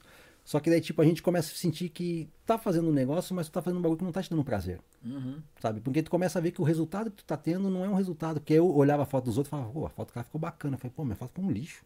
Sabe? Aí eu falei, não, mas por quê? Se eu tô usando uma câmera melhor, porque se eu tô com a luz melhor. É que na verdade tu não tá com feeling para fazer aquilo. Tu tá sim, fazendo porque sim. todo mundo vai. Tipo assim, ah, Maria vai com as outras. Todo mundo quer surf, é surf. Todo mundo quer festa, é festa, sabe? Mas daí eu comecei a pensar assim, não, eu vou fazer por experiência, porque dentro de todos os setores que tem na fotografia, eu tinha que me encaixar num que eu, me, que eu sentisse prazer e automaticamente o resultado seria uma consequência de uma coisa boa que eu estou fazendo, que, eu tô, que é uma coisa prazerosa. Por mais que eu não ganhe dinheiro, sabe? Que, pô, teve, não, não ganhei dinheiro com comida, não, não te dá tanto dinheiro assim, cara, sabe? Comparando com um casamento, sabe? Com um Sim. negócio maior, né? Mas, tipo, pô, é uma coisa que eu gostava, porque tinha que pensar na iluminação, tinha que pensar nas cores, no contraste, na forma de colocar o prato. O bife ficou afundado, o que, que eu faço? Pô, mete papel embaixo, esponja, essas coisas. Então, tipo, cara, eu, eu, eu, eu fiz várias coisas para ver o que, que eu me identificava, né? Então, tipo, produto, né? E fotojornalismo foi o que eu mais me identifiquei. Né? Então eu falei assim, não, vou seguir para esse lado. Aí o pessoal falava, meu, até é muito doido. Porque fotojornalismo não dá dinheiro, sabe? O que dá dinheiro é casamento, o que dá dinheiro é família, o que dá dinheiro é newborn, não sei o quê preciso de dinheiro na fotografia, que é o que me, me, sustenta. Mas acho que, pô, tu deitar a cabeça no travesseiro e fazer um bagulho que tu gosta e sentir prazer de ter feito e aquela dor de cabeça que tu teve de conseguir ter um resultado bom, mas naquilo que tu gosta mesmo, sabe? Tu pensar em resolver um problema naquilo que tu gosta mesmo de fazer. Ah, cara, não tem dinheiro no mundo que, que te dê esse prazer, né? Ele, hum. Bom, dinheiro é bom porque soluciona teus problemas, é, né? É. Mas tipo, pô, esse. Você vê, ele olhou pra mulher antes pra falar de dinheiro é bom, né? Tipo... É, vai, ela falou assim, gastou 500 pau na Apple Store é. e vem falar que dinheiro é bom. Ela já regalou o olho aqui, né? O olho mais fechadinho dela regalou. Eu tenho medo desse olho, né? Senão depois vem a reprovação. É, então, assim dinheiro não é importante. É, vai, vai buscar outro trabalho, essa sem vergonha. Não, mas tipo, é o prazer que tem, sabe, de tu Sim. fazer. Porque às vezes tu faz um negócio que tu não tá gostando, aí tu perde tua criatividade, tu perde a tua essência, aí tu começa a fazer o quê? Tu começa a copiar, cara. Sabe? Tu começa é. a buscar referências e começa a fazer um negócio igual aos outros. Então tu já, pô, tu já, quem que tu vai ser? Vai ser um fantoche, cara? Vai ser, sabe, um, aquele do time, do time X, do time Y? Falei, não, tu tem que fazer o que tu gosta, né? cara? E aí eu comecei a fazer porque eu gostei, eu gosto, que eu, eu reclamo do estúdio japonês, mas é um bagulho que eu gosto. Eu gosto daquele negócio, não só de tirar foto, mas eu gosto que quando tu vai tirar foto dá tudo errado. O que tu pensou, tipo, não, a menina vai ficar aqui, eu uso essa luz aqui, com esse sol aqui, pá, não sei o quê. Aí quando tu vê, a luz é uma outra cor, o sol já acabou, porque ficou nublado, né? E a menina é meia, meia, um um padrão físico diferente do que eu imaginava, o kimono é de uma outra cor, e tu fala, ih, cara, agora. E naquela hora tu tem que pensar, vou ter que fazer tal coisa, sabe? Essa coisa de, de tu ter. E a, e a luz do dia é um negócio difícil de se replicar. É Por mais que você coloque essa lâmpada, tem lâmpada de 5.200, é 5.200 kelvins, né? É, É 5.500 que eles falam. 5.500. né? É, as luzes mais próximas, né? Mas não adianta, não fica igual. Não fica, cara, não fica, porque tem, pô, tem o que eles falam que é rancha, né? Tem tipo assim o reflexo que dá das paredes, o Aham. reflexo do teto, do chão, tudo influencia na temperatura, né? Sim. Mas a luz no sol é complicado de fazer. E é complicado de fotografar no sol, cara. Eu, eu tenho um problema pra fotografar, porque eu, eu mexo com cabelo, então eu tenho de fazer a foto desses cabelos. Eu tenho muito problema pra fotografar cabelo. Eu acho Hum. que é um negócio assim, quando a pessoa tem o talento, tem jeito pra fotografar, ela faz altas fotos, mas quando não tem, fica as fotos igual a minha. Mas é que tipo, não, mas o que, que é? É que, é que tu chega e tu pensa, pô, vou pegar assim embaixo dessa luz aqui, vou tirar uma foto aqui, vai ficar bacana. Só que na verdade, muita gente acha que tu encher as coisas de luz, né, vai melhorar tua fotografia, mas na verdade não, a sombra ajuda muito mais do que a iluminação. Porque às vezes tu meteu um contraste totalmente diferente do que tu, tipo, tu iluminou bem aqui, aí ficou aquela, o cabelo é, é preto, mas tu deixou o cabelo castanho. Né, e fala, pô, mas eu, não- eu não tingi desse jeito aqui, eu tingi de preto. Por Aham. que que tá castanho? Aí tu vê que tá com desses três, estilos, quatro é. LED assim, ó, Aham. né? Então, pô, não tem jeito, vai deixar até branco o cabelo da pessoa. Aham. Então, pô, tu tem que botar uma sombra, tem que bloquear um pouco a luz aqui e tal, pra poder dar um contraste pra pessoa ver, ô, o cabelo é preto, mas onde tá batendo a luz aqui é, é- tá meio clarinho, mas é por causa da luz, Hum. né? Assim, é um, é um, um pontinho de luz que tá iluminando pra dizer que o teu Sim, cabelo, os fios é, é ondulado, os fios é liso, né? Aham. Então, esse pensar nisso que eu gosto. Então, eu meto luz aqui, aí eu tiro uma foto, olho e falei, bom, agora eu vou trabalhar daqui pra cá, de cima pra baixo. Isso aí que é gostoso, cara. Por isso que eu gosto de fotografia de produto, assim. E foto de anime eu gosto porque, tipo, é uma coisa que eu olho assim e falo, pô, essa menina caindo no chão e torcendo o pé, tá bonito. Aí eu vou lá e pá, tiro a foto, sabe? Então, tipo, são coisas assim que é minha. Tem, tem muito foto besta que eu tirei, cara. Que, pô, no momento que eu tava, acho que eu tava num, num, feeling tão bacana que eu tirei a foto e olhei e falei, caraca, essa foto desse banco aqui, suja de folha, com um monte de cocô de passarinho, tá bonito. Aí, pá, tirei. Aí depois eu olho e falo, nossa, por que, que eu tirei essa foto? Aí eu me lembro, poxa, foi aquela vez. Aham. Então é isso que eu gosto, né, de foto de Mas eu jornalismo. acho que é igual quem faz vídeo, né? Quem mexe com vídeo, ele, ele vai lá, filma cada besteira e depois quando ele vai editar, ele fala, nossa, cara, essa cena ficou legal pra pôr aqui. Ó, isso daqui ficou legal e vai lá e junta, faz. É igual, acho que a fotografia, você tá montando uma composição de alguma coisa, de repente aquela foto pode não te servir agora, ela serve em outro trabalho. Você olha ali e fala, nossa. Pior que eu tenho uma prova viva aqui das fotos que eu tiro, que tem foto que eu tirei de, de Natal e Ano Novo, que eu não fiz até agora. Porque eu não tô no clima ainda. Mas tipo assim, é que na hora, no momento, eu não tô no momento pra pegar essa foto e mexer. Eu nunca não por uma que eu não tenho tempo, né? Mas tipo, talvez se eu fizer agora, na hora que eu tirei o momento, eu faça de um jeito, e depois de um tempo que eu olhar aquela foto, eu olho e falo, poxa, mas eu, eu podia ter feito de outro jeito. Aí eu pego a foto de novo e refaço a edição. Refaço o crop, eu refaço, sabe, algum detalhe, né? E a foto fica mais bacana. Então, tipo, poxa, eu acho. Tem vezes que eu tenho foto lá que eu nunca nem toquei. Tem foto da- das meninas, né, que a gente tirou de kimono em dezembro. Né? Nem sei quando foi. É. Tá lá. tá lá. É, mas é, eu, eu tenho um problema que hoje, hoje o maior problema com fotografia. Fala, Márcio. Fala o trabalho dele. Tá. Eu vou falar do. Ah, lá, então já tá dá uma puxada de orelha. Não, broncas. não, não. Ao vivo, ao vivo. Ao vivo. Quem sabe assim, faz ao vivo. Eu vou. É, é- é parte do trabalho dele que eu tenho curiosidade de saber. O que, que você faz com tanto arquivo fotográfico? Porque eu tenho, assim, problema, tipo assim, é muito arquivo. Né? Foto gera muito arquivo. O que, você faz com tanto arquivo fotográfico? Antigamente eu guardava, todos. Ah. né? Antigamente eu guardava, mas começou a ocupar muito espaço e eu comecei meio que me poluir um pouco na, assim, no- na, na- né, em escolher as fotos que são boas, porque tu fica com tanta foto boa que pega um carinho nas tuas fotos. Ah. Então tu olha aquela foto, nessa foto ficou feia, mas essa ficou boa, mas essa ficou feia. Aí tu vai vendo, aí passa cinco minutos, tu já olha as fotos que estão boas, tu já olha a feia. E aquela que foi feia, tu fala, pô, mas essa aqui se fizer assim. Então o que que eu faço? Eu bati o olho, essa foto ficou bacana, marco. Bacana, bacana, bacana, bacana, o resto deleto. Azar. Posso ter deletado uma foto que seja muito boa, mas na- eu fico com aquelas fotos daquele momento. Porque se eu ver as outras fotos depois, eu me arrependo. Aham. Então, tipo, aí eu redito de novo uma outra foto. Então, não, eu já apago tudo agora, eu pego as que eu quero, as que mais ou menos se aproximaram com a ideia que eu tive, Aham. o resultado que eu imaginei. Porque é difícil fazer 100% o que tu pensa, cara. Porque tu pensa uma coisa assim assada e na hora de tu fazer ali, pô, é complicado tu fazer 100% exato, né? Sim, sim. Mas perto tu chega, né? Então eu pego essas que estão perto da, da ideia que eu tive, separo, salvo e o resto lixo. Ah, lixo de deletar mesmo, de nem do lixo esvazio o lixo, cara. Pra não pegar de novo, não. Porque senão ocupa espaço e o HD tá caro também. É.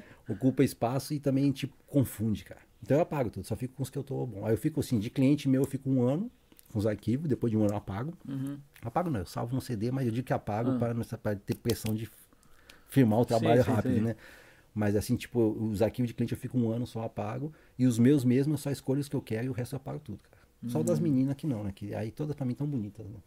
Uhum. Ah. Aí eu não apago, de família eu não apago, minha família eu não É. apago. Mas o resto tudo eu é lixo. Ah, não que tão ruins, né? Que, que, né, não- Sim, sim, sim. É porque ocupa espaço e ocupa coisa, né? E Mas às eu vezes foto que você às vezes não vai mexer mais, né? Então, e também te desorganiza muito o desktop. Por mais que tu faça folderzinhos e Uhum. ponha datas e nomes, as coisas, quando é muito arquivo e fica aquela coisa, nossa, pra tu encontrar uma coisa fica difícil, cara. Qual foi o trabalho que você fez que mais assim, tipo, elevou o seu trabalho, assim, tipo, Nem foi trabalho, cara. Ah. Foi um. Foi um, um- Por isso que eu digo, cara, às vezes as coisas que te dão prazer no começo não te dão dinheiro, talvez Sim. Futuramente te dão um resultado melhor. Foi o projeto que eu fiz do DKCG Brasil, né? A exposição que eu fiz. que era em branco e preto? a branco e preto que eu contei os Sim. Uhum. 30 anos da, da, assim, da, da revolução decacega Uhum. aqui no Japão, né? Então, tipo, esse foi um projeto que eu fiz que na verdade é particular, cara. Sabe? Foi um projeto particular que, tipo, não foi pra fazer exposição, não foi pra fazer projeto nem nada, foi uma coisa tipo um déjà vu. Que eu tenho muito disso, né? Às vezes Uhum. até ela fica meio brava comigo, que às vezes eu fico olhando pro vazio, fico, sabe, dá um meio que uma bugada sim. assim. É que eu tô pensando, vi um negócio que me lembrou uma outra coisa antigamente, Ah. sabe? Então, tipo, eu fazia vários trabalhos para mídias, né, brasileiras aqui, então eu ia cobrir eventos brasileiros e tal. E geralmente os eventos brasileiros, a infraestrutura que eles escolhem não é uma infraestrutura muito boa, sabe? Muito moderna. É uma coisa meio barata, mais em conta para poder ter mais lucro, que é certo. né? Então, geralmente é a essas- esses locais que alugam de Dante. Então, tem a parte bonita que eles alugam e tem a parte mais velha aqui do, do local mesmo, né? Do, do, do evento, mas do local mesmo que fica guardado. E eu ia fotografar esses eventos, né? Eu ia sair para fazer meus QK e tudo. Eu olhava e falava, pô, esse local aqui, essa mesa ou esse quarto me lembra muito há 33 anos atrás, quando eu cheguei no Japão, que eu ia em tal lugar, não sei o quê. Me dava uma vaga lembrança. Aí eu olhava, tipo, para eu poder me lembrar depois do que que era, eu ia lá e tirava uma foto. Né? Aí eu buscava ângulo, me empolgava, tu me jogava no chão, arredava as coisas, assim, mexia nos bagulhos. Uhum. E fui salvando esses arquivos aí e postei no, no meu Facebook, né? Como projeto DKSEG, Ah. né? Mas foi um nome aleatório que eu escolhi também. Não foi nada assim pensando futuramente em alguma coisa. E, cara, teve uma, um pessoal lá do portal quando eu trabalhava, que eu trabalho, né? Ele chegou e.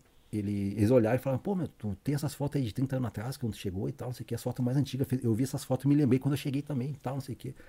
Eu falei, nossa, essas fotos eu tirei faz uma semana atrás. Ué, mas como? Mas, pô, isso aqui é coisa antiga, é quarto antigo, não sei o quê. Eu falei, então, foi no Caican em tal lugar lá em, em Bentendime, na Catadime, que eu tinha isso aqui. Mas quantos arquivos tu tem? Aí começaram a se interessar e começaram a que me botar na cabeça de fazer exposição. E eu não tinha a quantidade que eu, tinha, que eu tenho agora, né? Eu tinha bem pouquinho, sabe? Tinha uma- menos de 20 fotos. Sim, sim. E eram fotos que tinham um modem da NTT novo, da, da atualidade, com ar-condicionado da atualidade, televisão da atualidade, com coisa antiga, sabe? E eu tinha bastante amigos que trabalhavam em fábricas, que trabalham em fábricas que vivem como há 30 anos atrás, né? E eu justo trabalhei numa fábrica que o maioria do pessoal era assim.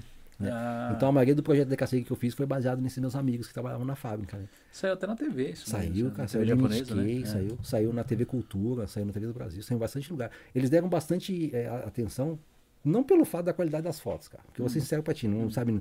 Pô, tem cara aí que faz fotojornalismo que é bem melhor. Né? Mas é que o problema foi a ideia e a mensagem que passou, que é o que eu friso bastante nas fotos que eu faço de fotojornalismo, ou até fotos de família, fotos de Sim, sim. pessoas. Não interessa muito pra mim a composição na hora, não interessa muito a iluminação, não que não seja importante, mas pra mim naquele momento não interessa. O que interessa é a mensagem que aquela foto passou pra mim, o que vai passar pra pessoa.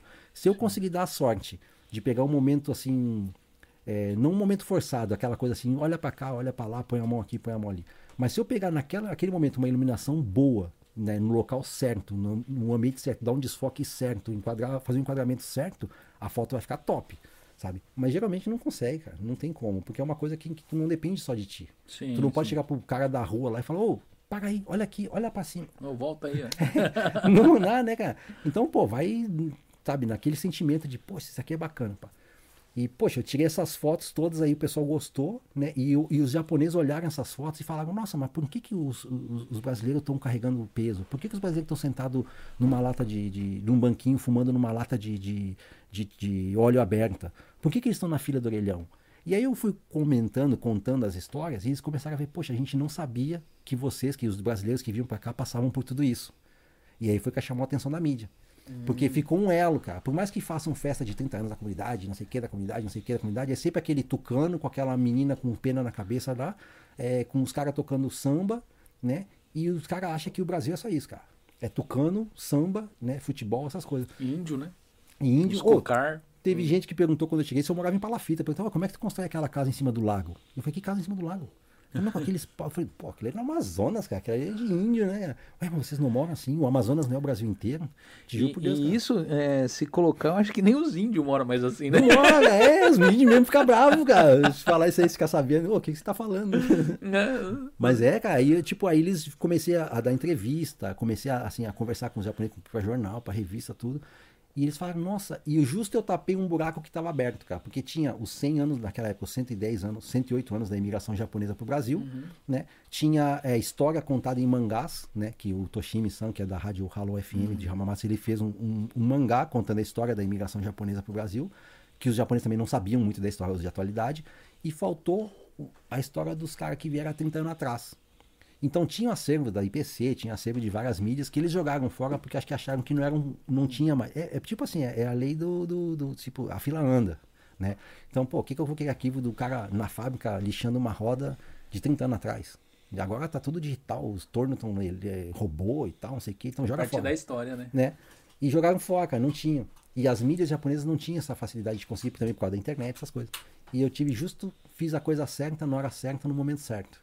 Né? E aí eu dei a explicação certa, que, tipo assim, eu não fui com pretensão de nada, cara, te juro por Deus. Não, ah, vou fazer a exposição porque eu quero ser o Sebastião Salgado. Não foi isso aí, cara. Eu fiz porque eu gostei das fotos e as fotos é minha. Sim. Né? E o pessoal gostou e eu comecei a explicar e eu gosto de conversar, que acho que percebeu, né? É. Eu Aí eu comecei a explicar tudo e aí que chamou a atenção, que isso aí me levantou assim, que me abriu várias portas, cara. Tanto na comunidade brasileira como na comunidade japonesa, cara. Mais na japonesa, na verdade, que eles deram mais Sim. atenção e mais valor do que a comunidade brasileira em si, cara. Porque muitos têm vergonha ainda, né? Ah. De dizer que tá. Porque talvez acho que no Eu já fiz isso, né? Por isso que eu falo. né? Ah, no Brasil, os pessoal, a família acha que eu sou empresário, pau de gravata, só carrão, de relojão e tal. Mas aí eu tô lá batendo, lixando coisas. É, o tudo. pessoal tem um certo preconceito com isso do trabalho que exerce aqui no, no Japão, né? Mas a própria comunidade do Brasil japonesa tem preconceito com a gente, cara.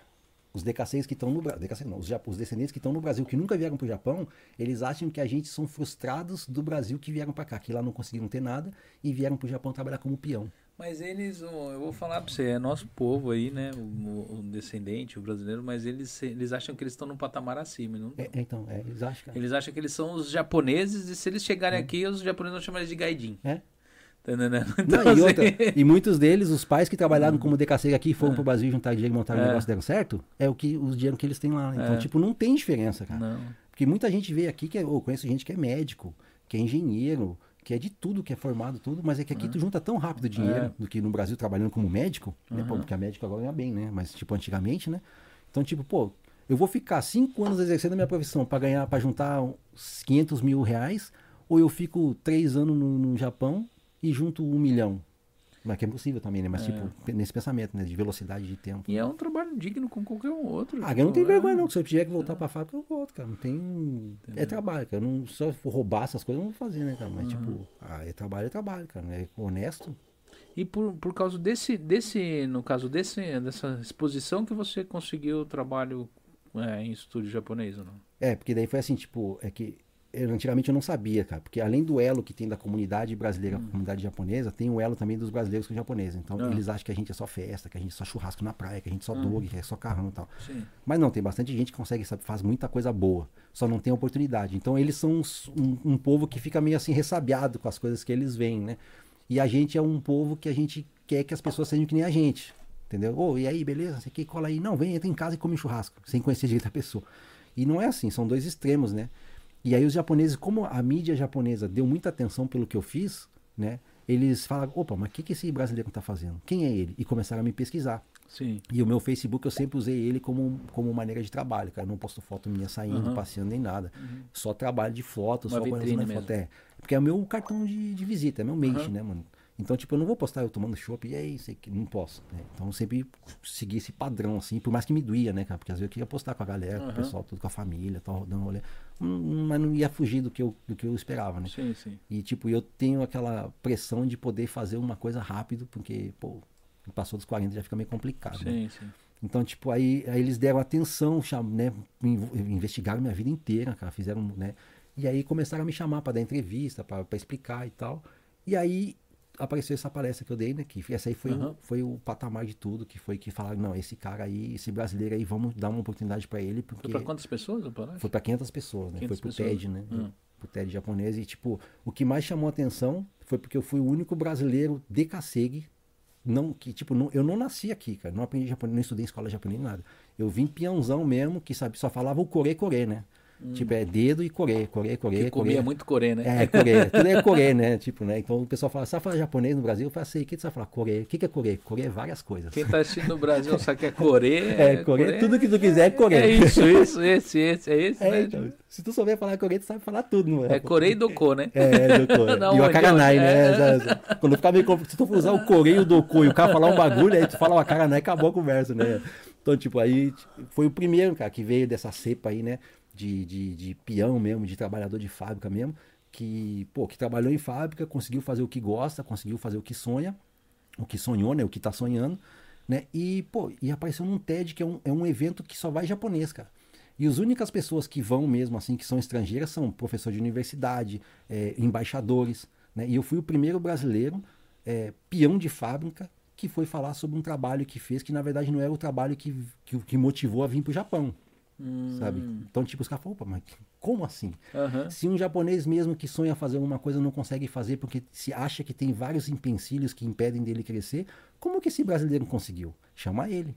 E aí me chamaram, eu fiz o meu texto, tudo, treinei, eles me ensinaram como eh, me comportar na frente de palco, essas coisas tudo.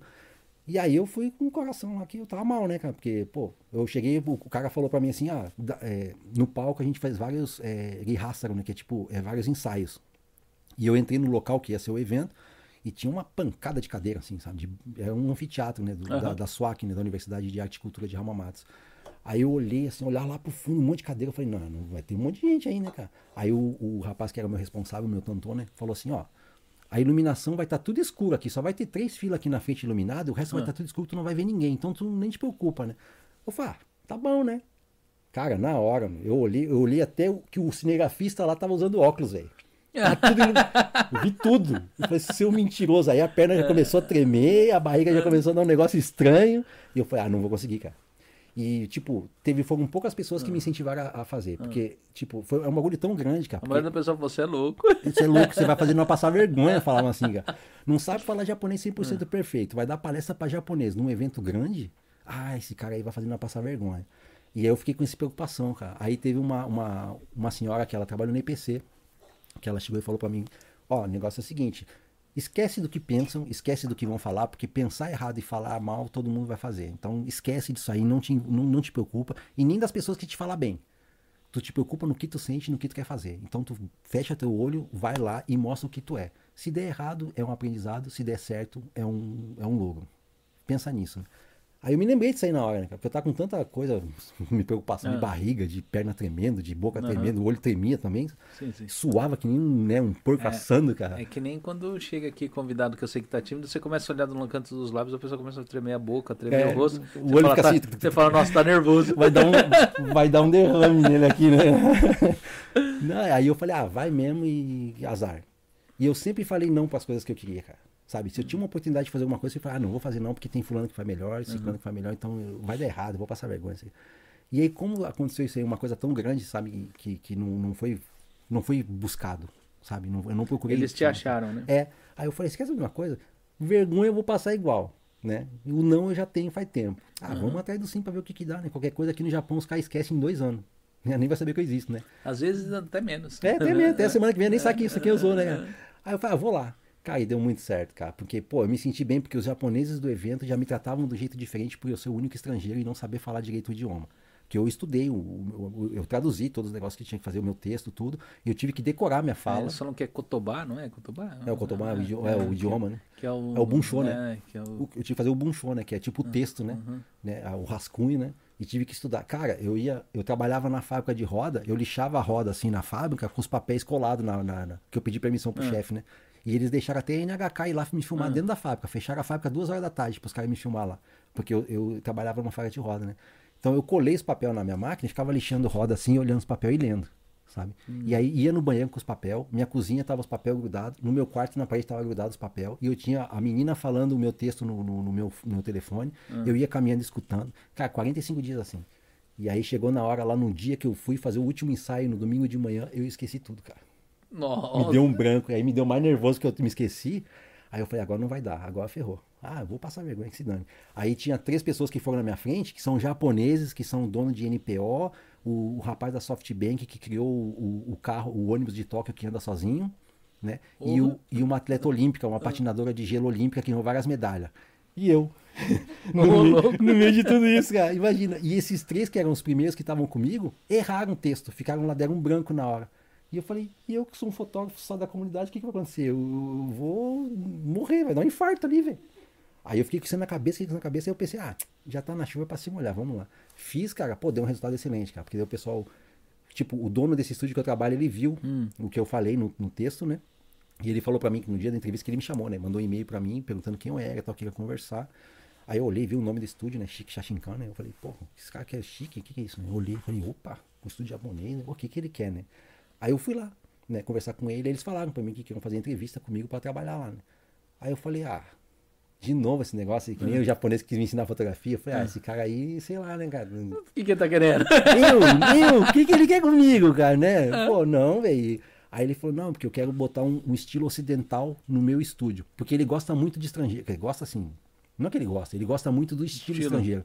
Então ele usa muita coisa assim da Espanha, aquelas coisas de hippie, sabe? Calça de saco, assim, sabe? De, tipo de Aham. capoeira, essas coisas assim. Ele curte muito esses negócios, flor seca, esses bagulho. Sim, sim. Aí ele viajou pra Europa, pra vários lugares. O cara é pô de rico, velho. Pô de rico. Ele não precisa fazer nada, só o nome dele já dá dinheiro. Aham. Aí ele chegou e falou que que ia mudar o estilo, porque japonês tem aquele. é, cara, é até hoje. Se tu falar pra ele, ó, bate a cabeça na quina, ele fica até agora batendo a cabeça aqui, cara. Sabe? E, e tu fala, não, não precisa bater aqui, aqui dói muito, bate no lado. Não, não. Mandou na quina é na quina. Pá, pá, fica até morrer. Então eles são muito assim, cara. É, eles são muito metódicos. É, então os caras falam, ó, tu vai tirar foto que nem, que nem aquelas fotos, aquela pose ortodoxa, assim, sabe? Sim, Dura, sim. assim, olhando pra câmera, assim, com o pescoço quebrado, assim, sabe? E eles acham que a fotografia é só isso, cara. E eles ficavam só isso, só isso, só isso no estúdio. E o japonês lá, o dono, ele queria que mudasse um pouco, porque tava pegando muito cliente, né? E ganhamos cliente, mas não foi só por minha causa, sabe? Mas eu, eu fiz várias experiências lá e muitas deram certo, muitas não deram certo. Mas o resultado foi bem melhor. No IAG, assim, no, no lucro do, do estúdio foi bacana, cara. Mas não foi só por mim, mas eu tive uma, uma influência, cara.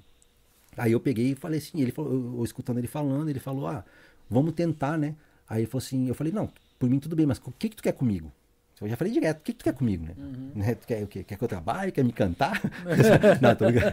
O que que tu quer comigo, cara? Aí ele falou assim, não, eu quero que tu trabalhe aqui, como fotógrafo. Eu falei assim, mas tu quer como freelancer, como arubaito, como temporário, como o quê? E ele falou, o que que tu quer ser? E eu falei, pô, aí naquela hora... Quero sabe? ser rico. É, eu quero ser que nem tu, tem bastante dinheiro, né, cara? Só não foto e mandar os outros trabalhar pra mim, né? Aí eu falei, o que eu quero ser? Eu falei, cara, pô, eu quero trabalhar com foto, é um, um, um- meio que eu nunca tive envolvido, porque eu não vou falar assim, não, eu sou fotógrafo japonês. Não, eu não era, cara. Tá, eu participei de eventos japoneses tudo, mas eu era um brasileiro no meio do japonês. Mas eu não era um cara destacado que me olhavam no mesmo, mesmo nível. Dizer, pô, esse cara aqui é fotógrafo brasileiro, mas ele é da comunidade japonesa também, é conhecido. Não era, cara. Eu era só um, um brasileiro no meio do japonês. E aí eu falei assim, poxa, tem muita coisa deles que eu não sei, cara. Porque é um país que, pô, que inventou câmera fotográfica. As melhores marcas são japonesas. Os filmes, os melhores japoneses. Pra tudo de foto no Japão, que os caras olham o japonês e falam, ó, esse aí tem câmera. Sabe? Esse relógio desse japonês tira foto. Esse, sabe? Esse piercing desse japonês tira foto. Tudo que japonês tem tira foto. É, eles são conhecidos, né? Você vê filme de americano, quando tem japonês, todo mundo com câmera Com aqui no câmera, né? pescoço. É. É, tipo... E eu falei, cara, eles têm muita coisa que eu quero aprender, cara, sabe? Só que, tipo, eu não tive oportunidade de poder. Porque japonês também, quando fala assim, ó, me ensina a tirar foto assim, que eu já parei várias vezes nos. nos Japo... Teve um dia até uma anedota que a gente foi parar aqui, não tem nada a ver com papo, né? Mas a gente foi parar num. num, num- num- Tava eu e um amigo Márcio Bunha, que estudou Sei, sei. comigo. A gente sempre tava quebrado, nunca tinha dinheiro, a gente sempre comia suquiá pra estudar tudo fotografia. Aham. E a gente tava indo de carro na 150 e tinha uma plantação de arroz, né? Aham. E essa, se ele estiver vendo, ele vai se lembrar. E essa plantação de arroz tinha uns japoneses velhos com umas lentes assim, umas bazuconas gigantes, cara. Aí nós pagou e falou: Caraca, meu, que lente, né? Ô, vamos ver o que, que eles estão fazendo, porque aquela lente grande, Aham. no meio de uma plantação de arroz, na 150, é que é uma, uma avenida, né, uma Cocodô, né? Uma interestadual lá do, de X Sim, Acho sim. que tem aqui também. Não sei. Aham. Aí eu falei assim, pá, vamos ver, né? Aí nós parou o carro e deu volta. Aí, pô, eu cheio de piercing, que eu usava piercing na época. Aham. O cara lá, o, o meu amigo Márcio Bunha, grandão, cabelo todo es- espavitado assim, sabe? Todo com roupa rasgada, chegando estrangeiro, chegando em dois japoneses velhos com umas lentes grandonas. Cara, os japoneses pegaram aquelas máquinas assim, abraçaram os tripés, foram correndo, meteram dentro do carro, Ah. começaram a guardar. E nós falamos, oxe, por que, que eles estão assim, né? Eles pensaram que nós ia roubar eles, cara. Aí nós perguntou assim, não, não, não, a gente é fotógrafo, a gente gosta de foto aqui. Falei, o que, que vocês estão tirando foto? Aí falou, não, não estão tirando. Cara, é uma garça que Ah. tem, que acho que só vem uma vez por ano. Que é metade de uma cor e Ah. metade de outra cor o pescoço dela. E eles estavam tirando foto daquela garça. E aquelas dentes dele, no mínimo, era 3 milhões, cara. uma lente. É, essas lentes é. Você compra um carro. Então, cara, eu falei, pô, mas eu, eu queria saber como Ah. que, qual é a configuração que você... Eles não falaram, cara. Eles não quiseram falar. E não é só assim, tipo, qualquer japonês que tu encontra e pergunte que esteja fotografando o que, que ele tá fazendo, ele não te fala o que ele tá fazendo, cara. Porque ele tem medo de, de perder o, o trabalho, ou sabe, ou, ou aprender Aham. a ser melhor que, que- sei lá, cara, uma inveja, Sei, sei lá sei. o que, que é. Não é ruim, né? Mas, tipo, é uma defesa que eles têm de não ensinar, Aham. não compartilhar, né? E aí eu falei, pô, entrando nesse estúdio aqui, eu vou aprender muita coisa que eu queria saber. Cara, e aprendi, cara. Aprendi a maneira ortodoxa de fotografar um- com kimono, aprendi a colocar kimono, vestir kimono, arrumar kimono, cabelo, maquiagem, estilo de iluminação, é, estilo de foto, é, como se fala com o cliente, como se trata, como se arruma um estúdio. Cara, tudo que tinha, pra, assim, dessa laranja, todo o suco que tinha pra tomar, eu tomei, cara. Né? E, pô, o salário não era bom. É um salário de Seixain, que eu entrei como Seixain aqui. Aham. Aí ele falou pra mim, ah, tu entra como tu quiser. Se tu quiser ganhar dinheiro, entra como pato. Que daí eu te pago aí 15, 30, 20 mil por, por, por trabalho. Se tu faz dois, três trabalhos na semana, aí tu vai ganhar bastante dinheiro.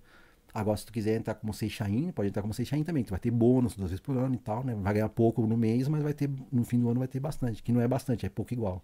Né? Ele mentiu pra mim essa É. parte, né? Mas tá bom, né? Olha lá, a Márcia já passou por isso. Já passou, né? né? Isso aí é tudo mentira, né? Ai, que vai ganhar bônus, não sei o que, que no, no ano tu vai ter mais dinheiro. Mais quebrado eu tô no final do ano do que juntando o mês inteiro, cara. Eu nunca vi isso, não sei que conta que eles fazem, cara. Aí eu peguei e falei assim, ah, vamos entrar com Seixain. Nunca fui Seixain, cara. Nunca fui. É. Só fui pato e arubaito só, no máximo. E no, máximo um Haken Shain, sabe? Tipo, de, com Hum. funcionário de contrato só, né? Mas assim, funcionário efetivo nunca fui, cara. E num estúdio fotográfico famoso, Hum. ah, vamos lá. Aí ele perguntou quanto é que tu quer ganhar dinheiro? Aí eu falei, ah, quer ganhar bastante, né? Aí eu disse, não, bastante como, né? Aí eu fiquei pensando, cara, e acho que foi, eu não sei se foi a melhor coisa ou a pior coisa que eu fiz na minha vida, né? Eu falei assim, não, me dá aí o que der pra mim sobreviver e tal, mas eu quero aprender. Eu quero que tu me ensine tudo, quero aprender tudo que tem sobre fotografia japonesa do estilo que vocês tiram. Tá bom. Cara, eu tô há três anos lá aprendendo até hoje, ganhando mesmo salário. Ele acha que eu não aprendi muito, não. Mas não, cara, foi tipo assim, foi por esse motivo. Porque na última frase que eu falei no TED, eu falei que independente de tudo que aconteça, de qualquer coisa que passe, eu sempre vou acreditar na fotografia. Entendeu? Então pode mudar a câmera, pode mudar a situação, pode mudar a lente, pode mudar a flash, pode pessoas tentar mudar minha cabeça, ou eu posso tentar mudar alguma coisa em mim mesmo, mas aquele, aquela essência de que a fotografia pode acabar com uma vida, como pode dar felicidade pra pessoa. cara. Eu posso muito bem. Cara, é uma arma. Se tu souber usar mal uma fotografia, tu pode, tu pode- eu posso acabar um relacionamento com uma foto e uma montagem, Sim. sabe? Ou eu posso tirar uma, sabe? Então tu tem uma coisa que é, é poderosa. Tanto um livro, tu tem um livro, se o livro tiver só escrito, o livro é bom, não tô dizendo que é ruim. Mas se o livro tiver só escrita, tu não consegue imaginar aquela cena só lendo. É. Agora, se bota uma foto e fala, pô, esse príncipe é desse jeito, pô, é lindo ele. Ou essa princesa é bonita, entendeu? Então tem que ter uma ilustração para poder, nem que seja um desenho, né? Mas tem que ter uma ilustração. Revista também, sabe? Pô, portal de notícias. Se não tiver foto, vai dizer, ah, carro, é, casa prende fogo em Shizuoka e as chamas estão em tantos metros de altura e explodiu não sei o quê.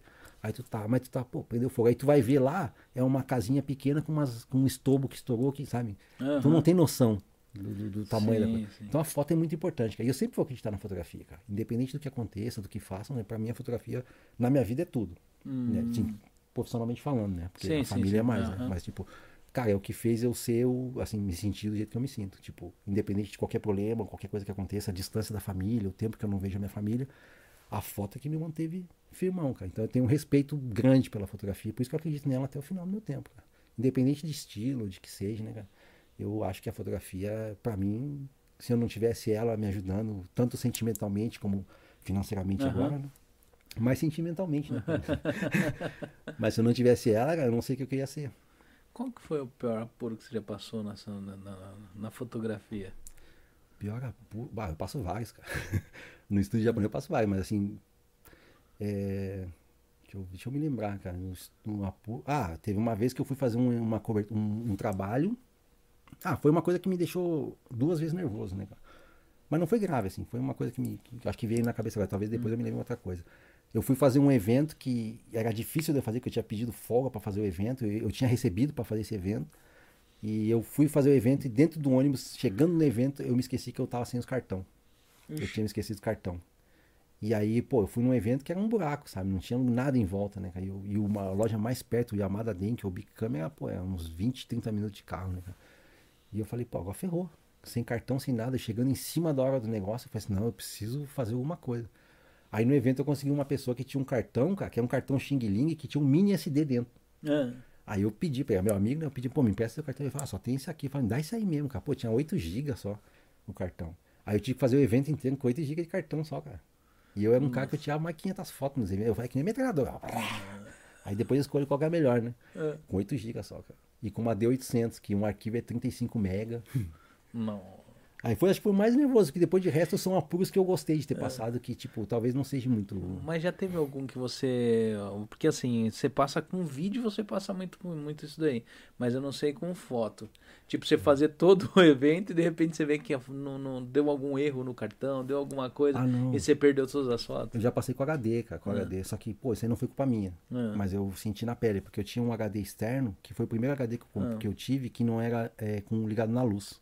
Era só com USB. Ah, E eu manjava de computador, de formatar Windows, essas coisas. Ah. Aí eu levei o HD com as minhas fotos, de, não fotos só de trabalho, Ah. mas fotos de família, de tudo, do Brasil, tudo. Levei o HD pra casa do cara pra poder salvar, fazer backup dele e formatar o, o coisa dele, né? Só que eu fiz esse negócio, eu fiz o backup e tudo, só que ficou muito tarde, eu tinha que ir embora. Aí eu falei pra ele assim, ó, vou deixar aqui as coisas aqui, amanhã, depois que eu terminar o serviço, eu venho aqui e faço, né? Beleza, aí o cara é metido também, entendido, né? Aí ele foi lá e foi, pá, e pum, formatou meu HD inteiro, cara. fotos. nossa. Aí eu cheguei lá, fui, olhei o HD lá pra instalar. Eu falei, ué, mas cadê o meu HD? Cadê os arquivos? Ele falou, ah, tá aí. Aí eu fui abrir tudo formatado, cara. Eu falei, putz, velho, tinha trabalho de modelo, trabalho de escola, tinha foto de família, tinha foto minha pequena, da minha mãe, já tinha todas as minhas fotos estavam no HD, cara. E Aí você falei, perdeu tudo. só. não, cara, eu fui backup. lá no, no- no- nas páginas nas páginas Mardita lá, baixei um programinha lá e voltei e recuperei a maioria das coisas, cara. Só que os arquivos dele não recuperei, não. Eu recuperei os arquivos, mas não dei, não. Porque ele Ah. perguntou, oi, minhas fotos lá. Vixe, velho, perdeu tudo, velho.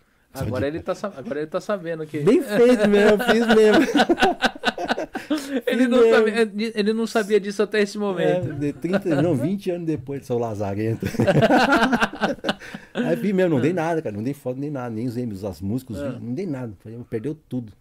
Ah, mas e agora? Eu falei, não, não sei. Agora eu fico eu É, sem as minhas coisas, né? Mas eu fiquei nervoso, cara, que tinha bastante coisa assim importante pra mim, sabe? De foto, de família, até trabalho assim que eu fiz de modelo, assim, de coisa assim que eu que eu fiquei horas e horas estudando. As primeiras fotos que eu tirei quando eu comprei a primeira câmera, é coisa mais sentimental assim. Mas foi o pior, cara. Depois do resto, tipo, eu sou eu sou bem preocupado com essas coisas. Tipo, até ela, ela vê que eu penso demais antes de fazer as coisas. Às vezes, assim, as coisas que são trabalho, porque tem coisas particulares que eu nem penso, eu faço, né? Hum. Mas, tipo, ah, cara, eu penso muito no, no A, B, C, D, E, F, G, até o Z, eu penso tudo, cara. Então, eu vou no A aqui, mas se acaso acontecer tal coisa, eu vou pro plano B. Sim. Mas se o A e B der errado, aí eu vou. Cara, eu penso em todas as, as opções que tem de dar errado o negócio. Sim. Eu não penso no certo. Né? Então, dificilmente eu passo um apuro grande, grande mesmo, que me diz assim, ixi, agora acabou comigo. Sabe? Eu até penso, ó, se esse negócio aqui eu fizer vai dar errado, eu já nem faço, cara. Eu digo, ah, não consigo, não posso, não dá. Pra evitar, porque eu tenho medo disso aí, cara. Porque acho que a única coisa que eu tenho de valor mesmo, assim, que, que é grande mesmo pra mim é meu nome. Né? Então, tipo, pô, eu evito um- fazer muitas coisas assim, de, que, que me prejudiquem o meu trabalho ou que me prejudiquem a minha imagem com o meu cliente, né? Pra já evitar isso aí. Até quando eu tenho dúvida de alguma coisa, eu não demonstro que eu tenho dúvida. A pessoa fala, sabe tirar foto de tal coisa? Eu falei, sei. Sabe mesmo? Ô. Mas por dentro eu tô assim, o que, que ela tá falando? Que foto que ela quer? Aí eu vou lá e pesquiso tudo e vai, vou lá e faço, cara. Vou lá e faço.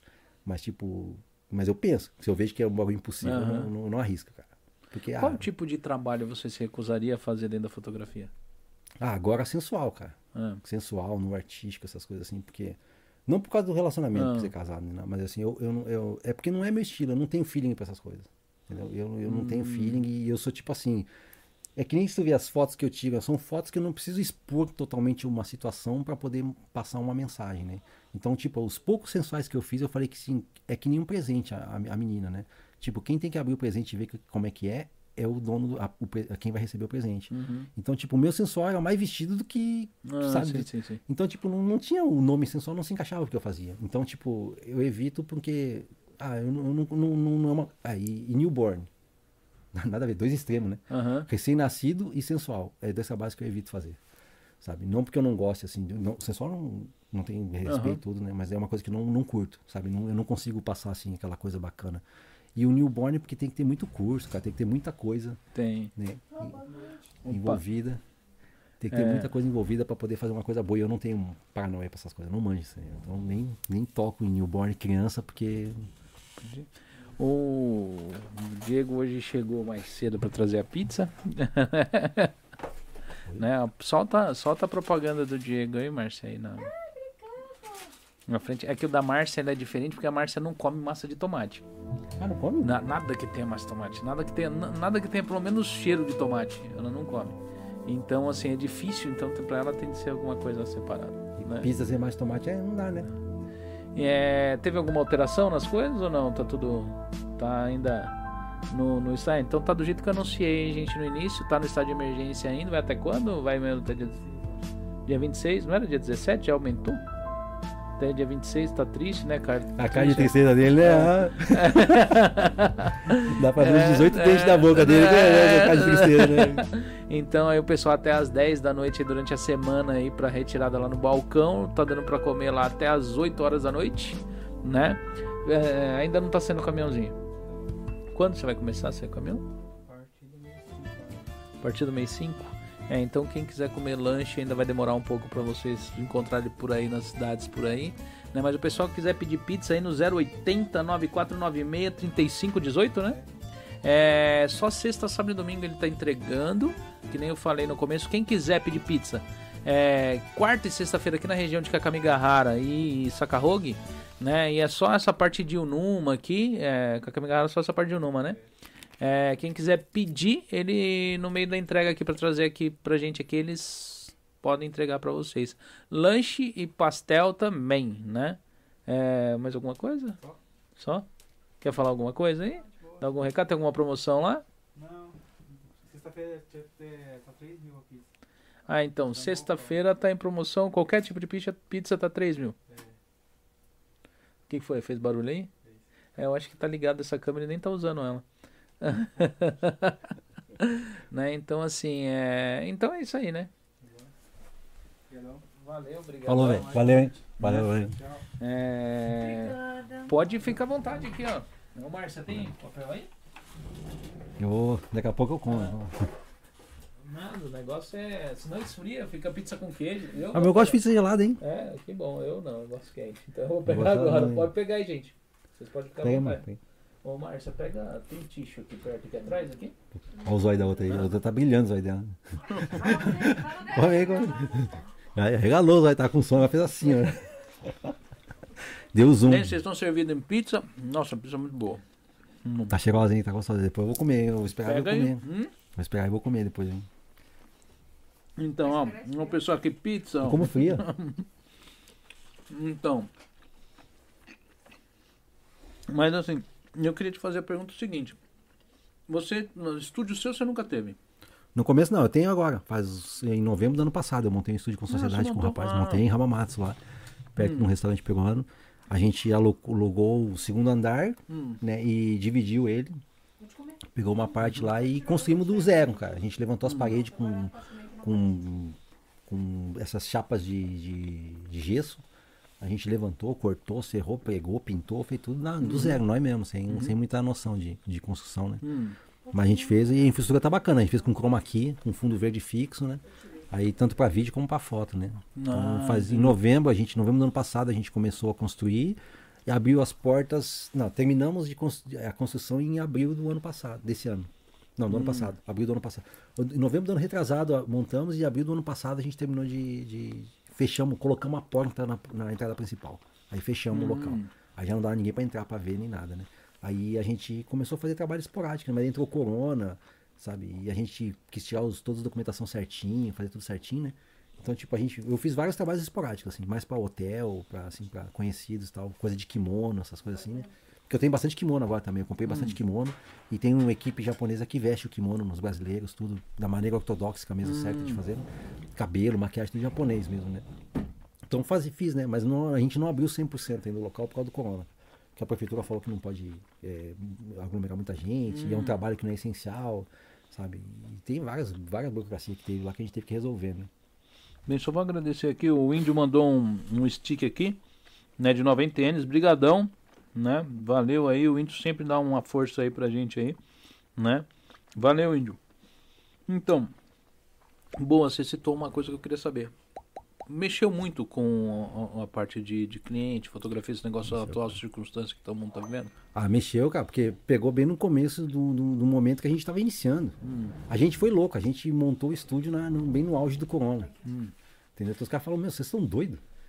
Muita, muitas empresas estão fechando, nem sabem o que, que vai acontecer no futuro delas e vocês vão lá e querem montar um estúdio. Aí nós falamos, nós é assim mesmo, nós vai ao contrário. nós vai ao contrário. E aí a gente, eu senti, cara, senti bastante porque eu, eu- não no meu estúdio, né, mas no estúdio que eu trabalho também, que eu trabalho em dois estúdios, no japonês e no, no meu, né. No japonês mesmo deu uma queda violenta, cara. Violenta. Tipo, a gente fazia oito, nove clientes por dia, baixou pra um, dois no máximo, cara. Entendeu? Então, pô, ele, mas ele já tinha nome, infraestrutura, tem todo, né? Tem bala na agulha pra se manter vários meses sem ganhar nada, né? E já tava difícil, cara. Então, tipo, pô, afetou bastante, porque eu tinha. O meu forte também era, era evento social, né? Então eu fazia cobertura de eventos, fazia assim, festas de 15 anos, festa de aniversário, sabe? Vários assim, eventos de comunidade, tipo de festa de comunidade brasileira de, de Oizumi, de não sei o que, não sei o que. E já na começou não teve nada disso aí.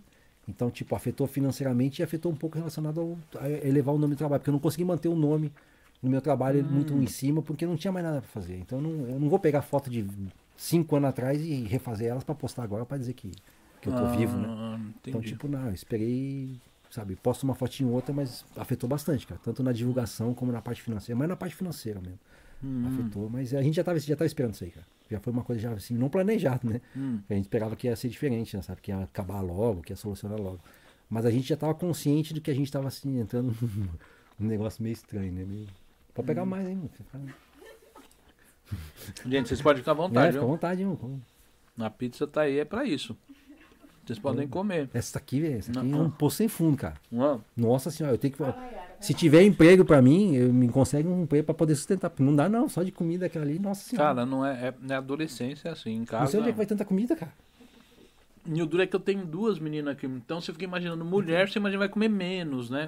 Na adolescência é tudo igual, tudo parece uma, uma poça sem fundo. Eu tenho um dragãozinho de 7 anos lá, velho. que Nossa senhora, velho. Tem que ficar, Não. tu olha assim, parece um ratinho pra nós. Aí tu olha o saquinho aberto lá. Não, o Emanuel até que é tranquilo, né, Márcia? Com, com ele come muito. As meninas, eu acho que elas comiam mais na idade dele, assim, tipo. Na adolescência. Hoje elas estão. Hoje já não comem mais igual, mas antigamente. A Márcia até conta uma história que a, foi a mais velha, né, Márcia? Foi comer, foi na casa de uma amiga comeu uma penca de banana, não foi? E a Márcia, ai meu Deus do céu, que vergonha! E a penca lá é grande, né? Né? Que tem banana, né? velho? E uma mão foi- de 10 dedos, né? É, mas quando é criança não tem jeito não, cara. É. O, o Paulinho aqui do Infinity 4x4 mandou Gorriacuen aí. Boa noite, meus amigos do Crash, Cast Brother. Parabéns ao Maeda. Valeu, obrigado, obrigado, hein, cara. Não, o Paulinho é um é um youtuber aqui, né? Ele, ele, é, ele é empresário também aqui no Japão. Mexe com hotelaria, limpeza de hotelaria, né? Uma pessoa assim. Depois, se quiser, né, entrar no, no canal dele lá, é um Infinity 4x4. É uma pessoa super, né? Nossa, boa noite, Cris. Sim, dá um frio, acho. que Conversa interna, né? Você viu Hã? que o Índio também mandou uns crochê? Eu já falei, já agradeci já. Não? Você mandou um stick, né? É. Então, porque a parte de, de, de estúdio aqui no Japão, eu acho que é difícil ter alguém que vive disso daqui fotógrafo. Na maioria é final de semana, né, pra estar preenchendo renda, né? Porque principalmente que, quem trabalha com pessoas aqui no, no com brasileiro, porque o brasileiro eventualmente tira foto, né? Eventualmente. É tipo. Não. Ah, não, não ganha dinheiro só. Não, é de cair possível. Tipo, É. tomara que tenha alguém que fale, que mostre, não fale, né? Que Hum. mostre que realmente vive 100% de fotografia com a comunidade brasileira. Hum. Mas é impossível, cara. Impossível, porque tem muita competitividade, tem muita variação, oscilação de valores e tal, né? E, pô, é uma fotografia é uma coisa que é caro para sustentar, cara. Não é, não é fácil, sabe? Tipo, Equipamento, lente, tudo. então, e é uma coisa que tu não sabe se amanhã, tipo, tu sabe que tu é fotógrafo, tu sabe que tem trabalho, mas tu não sabe quanto que vai entrar o trabalho. Manutenção dos equipamentos, Então. né? Você, você, rapaz, se fosse Não, não, você, dá jogo, cara, dá jogo. Não, daqui a pouco você vai ficar sem. Apesar Dá que eu, esse aqui é o meu último, eu não posso Aquela historinha das pitas dos É. pedaços, ele mentiu, né? É, esse aqui é o, esse aqui é o terceiro. Mas, tipo, é bem, é bem complicado, cara, viver de fo- 100% de fotografia mesmo, assim, trabalhando com a comunidade, não tem como, cara, não tem como, porque não é um... eu- a gente aqui no Japão, porque a gente tem até celular, cara, o celular tinha- tem celular que tira foto melhor do que câmera, né? Então, tipo, o cara não vai pagar um valor X por um trabalho fotográfico, sendo que o celular iPhone 200 e não sei quantos XYZ vai fazer bem melhor. E entendeu? hoje tá, uma, um, tá um negócio esse negócio dos celulares, né? Tá, cara, tá. Pô, o celular aí tá, pô, o cara tem celular aí que ele muda o fundo, até dá o desfoque, esse iPhone novo aí dá o desfoque no fundo. Ixi, é, tá complicado, né? Então, tu tem que ter um diferencial bom mesmo e saber, assim, pô, fazer com que a pessoa sinta que a tua fotografia é essencial para ela, para ela poder comprar o teu produto, né? Porque senão, esse negócio só de, de Facebook, coisa não dá não, cara, não dá, não dá porque é complicado. Tem que ter uma, uma infraestrutura boa de divulgação, sabe, de, de, de marketing para poder ter uma meia dúzia de clientes por mês que mais ou menos pague a tua conta de luz, água e gás, alguma coisa assim. E hoje em dia parece que todo mundo se tornou profissional em foto por causa do Instagram, né? É, Porque tudo pra foto pro Instagram tem que ter uma qualidade X, o povo vai aprendendo efeitozinho disso. bota fio. aí tira assim, faz isso, aquilo. E você vê as fotos estão com qualidade assim que até assusta. Não, não é uma foto que é lógico se você for ampliar, tá com uma boa qualidade. Mas pra, pra internet, elas estão ótimas. É, tem né? gente que tira foto até de celular agora também, faz É. uma foto bacana também, põe filtro, põe, faz edição. Uhum. no- Tem vários aplicativos no celular que editam foto também com uma qualidade boa. Então, pô, é uma coisa que tá bem. Tipo, tá mudando com a juventude. Pô, tipo as meninas aí que vão fazer. Na minha época a gente ia fazer. Bom, na minha época nem tinha celular com selfie, né? Não, não existia. Mas, tipo, as fotos a gente tirava foto fazendo pose e tal. Agora tu vai ver os vídeos lá do, desse Reels aí, desses Instagram lá. Cara, tu vê que faz assim com a câmera assim, com, com- sabe? Tu não vê nada. Tu vê um bagulho, dá, dá até vontade de dar tontura, tu vê, dá dor de cabeça, cara. É, ou, ou vai tirar as fotos. é Uma coisa que eu fico com raiva, cara. Tirar foto de adolescente. Isso aqui é pra todas as mães, todos os pais devem saber. Tirar foto de adolescente é uma desgrama. Porque tu vai e manda todo mundo ficar enfileirado e eles fazem assim, ó. Na É. tua cara. É. Aí tu fala, mano, tira essa mão. Aí tu olha, todo mundo tá assim, não sei porquê. Aí tu fala, "Pô, não tem, não, tem, não tem mais. Um vai lá e põe sentido." alguma coisa na cara, É, né? ou baixa o chapéu, ou põe um capuz, ou tira de costa. Aí tu fala, ué, mas o que, que, eu tô fazendo aqui então, senhor? Teve um. Uns meninos que participaram aqui, eles são músicos, né? São cantores e tal. Meu, pra mim arrumar uma foto desse menino pra mim colocar na thumbnail foi uma dificuldade, porque a dele era tudo assim, cabeça baixa, ou com a mão na cara. É? No, eu falei, meu, que é legal pra um álbum de, de, de um CD, alguma coisa, mas pra gente colocar nos negócios não dá. Não dá. Tu olha o Instagram deles, tu não, tu, tu não sabe, tu vê lá o fulano de tal, aí tu já vê aquelas letras todas cheias de frescura, né? Aí tu fala, eu acho que esse aqui é o, é o, é o rapaz. Aí vamos ver a foto. Pô, não tem, cara. Não consegue ver a cara da pessoa. Mas eu acho que é fácil. Minha filha aqui, ela no começo, quando ela começou a mexer no Instagram, eu falei, por que, que tira essas fotos? Não aparece seu rosto. É. É sempre tampando a cara. Agora que ela.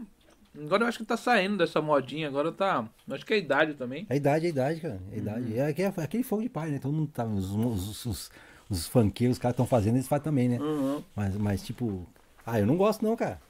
Né? Porque, pô, dá pra fazer assim com a foto. Aí depois a culpa é minha. É, mas a foto da cara do meu filho não tá aparecendo, mas, mas senhora, ele não tá deixando aparecer a cara dele. É a Vai mesma coisa, é a mesma coisa da história da foto quando é criança. Só apare- a criança só aparece com careta. É.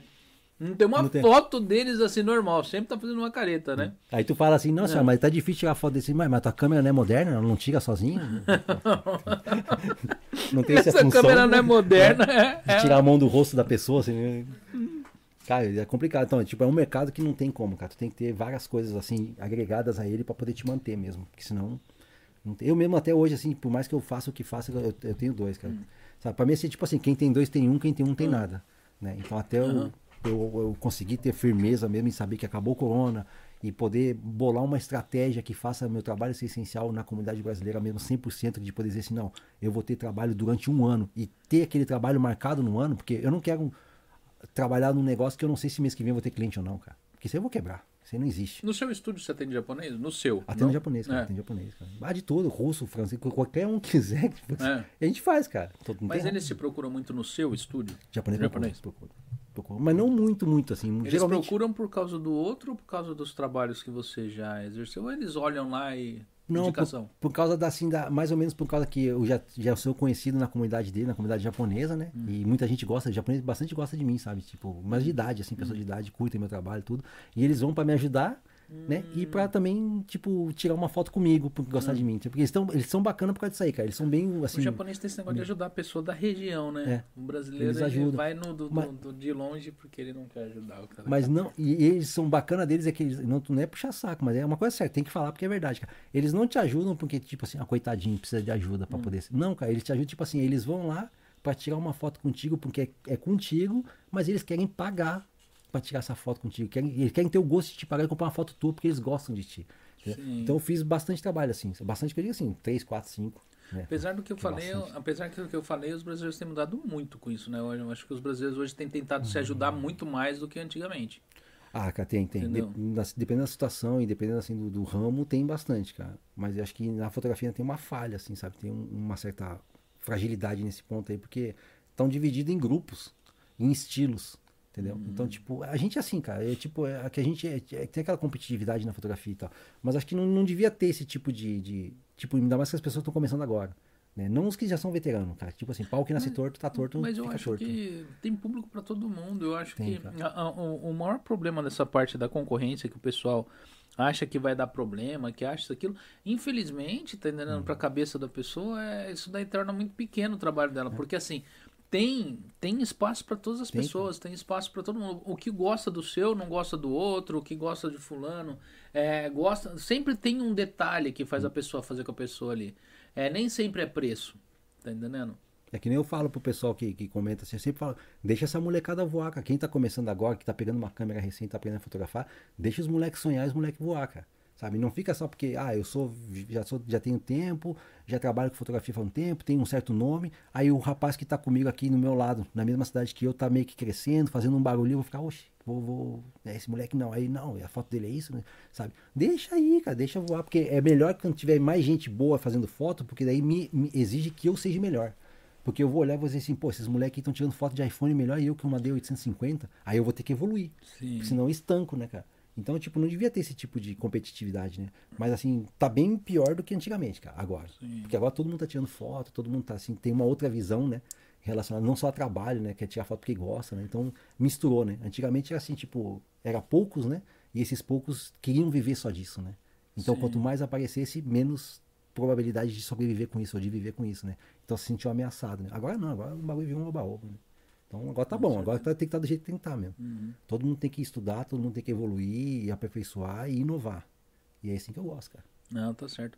O pessoal que entrou aí e ainda não deixou um like, deixa um like lá, gente. Só, tipo assim, a gente tá perto dos 50 likes, né? A Márcia sempre olha com uma cara, mas se você for olhar aí, ó, aproveita e já deixa o like, viu?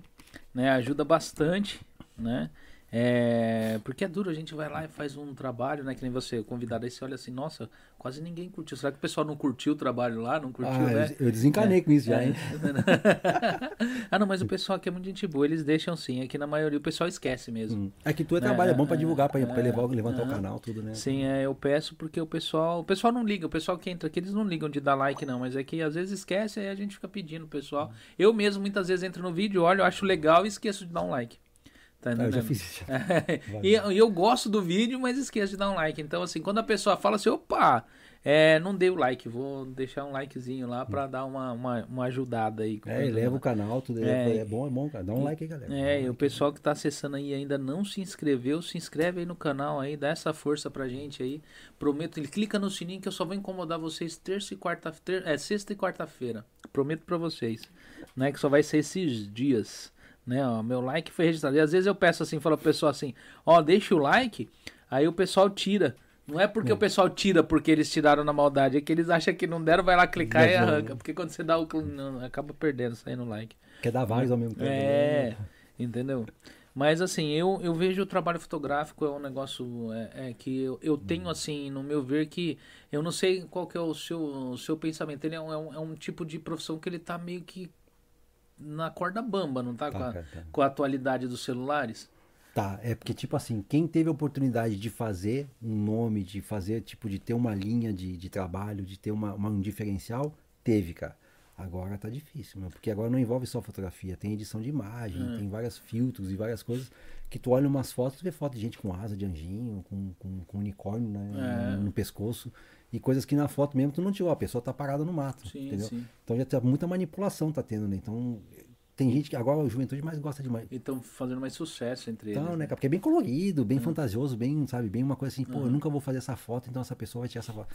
É bonito pra caramba, cara, é um, é um estilo certo, né? Só que, tipo, a gente tá perdendo bastante espaço, sabe? Os, os que gostam do, do arroz com feijão, mesmo, daquela coisa de foto mesmo, assim, sabe? O, a beleza crua, né, da fotografia, tá perdendo espaço, né? Tá perdendo- Agora não consegue mais não, cara. É difícil, hein? vai, vai, é bem difícil, cara. Vai desanimar, vai, na verdade vai desanimar, vai vender o equipamento, vai comprar um, sei lá, uma outra coisa e... Porque antigamente um fotógrafo, justamente pelos equipamentos ser caro, não era todo mundo que metia a cara na É, na fotografia. Era um negócio que, hoje que nem a gente tá conversando aqui, você falou o nome dos equipamentos, que lá no Brasil é sonho pra fotógrafo. É sonho, cara? Os caras falam. "Ô, Eu tô com essas câmeras aqui, muita gente profissional É. trabalha com essas câmeras, D60, 60D, D60. É 60D ou D60D? Eu nunca lembro, cara. é D60. É D60, né? 60D. D60D, é. 60D É da Canon, Canon, é. Entendeu? Tipo, trabalha com uma D200 da, da, da Nikon e, no, e ainda tá. É, o pessoal ainda fala: Nossa, mano, você tem essa câmera. Porque lá no Brasil, infelizmente, tá entendendo? É muito caro o É, equipamento é fotográfico. demais. Então, o pessoal que entra nessa profissão é uma profissão complicada, é uma profissão cara, né? Só que os telefones estão quebrando elas. Estão quebrando, estão quebrando. Quer dizer, o, o telefone quebrou tudo, né? Quebrou aparelho de som, quebrou câmera filmadora, quebrou. Quebrou até o É, telefone é, mesmo, a função do telefone é. mesmo não existe não mais, existe né? mais. Você chega, você vai pegar o telefone, a função telefone hoje no, no, no- nos negócios é gratuito. É, a minha filha, meio três anos, não sabia que o iPhone ligava. Não, Não, não, sério. ficou sabendo faz uns dias atrás. Falou, sério, pai, isso aqui funciona como telefone? Eu falei assim, é, não é só Instagram, não. Nem WhatsApp, isso é telefone. Nossa! Ficou sabendo dessa função agora. É, mas é, porque ninguém usa mais. Não usa mais. Só usa o pessoal mais velho usa o telefone. O pessoal é tudo mensagem pelo, pelo, pelo, pelo WhatsApp, Line, é, agora tem aquele do aviãozinho, como que chama? Ah, o- como é que é? O- Ela sabe, como é que é o do aviãozinho lá? O O Telegram. Telegram. Telegram, né? Aí tem Snapchat, tem. Ah, eu tô velho pra, TikTok, tô não sei velho pra esses negócios assim. E aqueles vídeos assim que te deixa tonto. É, isso, né? tipo, Não. é o boomerang. Ela me encheu de carinha, cara. Tem umas caras horríveis lá que põe as caretinhas, É. os bagulho lá. no- O pessoal que me acompanha lá, que me- é- é- vai no meu salão, vai nos negócios assim, gente, por favor, só usa o WhatsApp, eu não respondo, eu não acho. Na hora que vocês colocam lá, eu vou ver. Já faz três dias que vocês mandaram mensagem. Não tá é.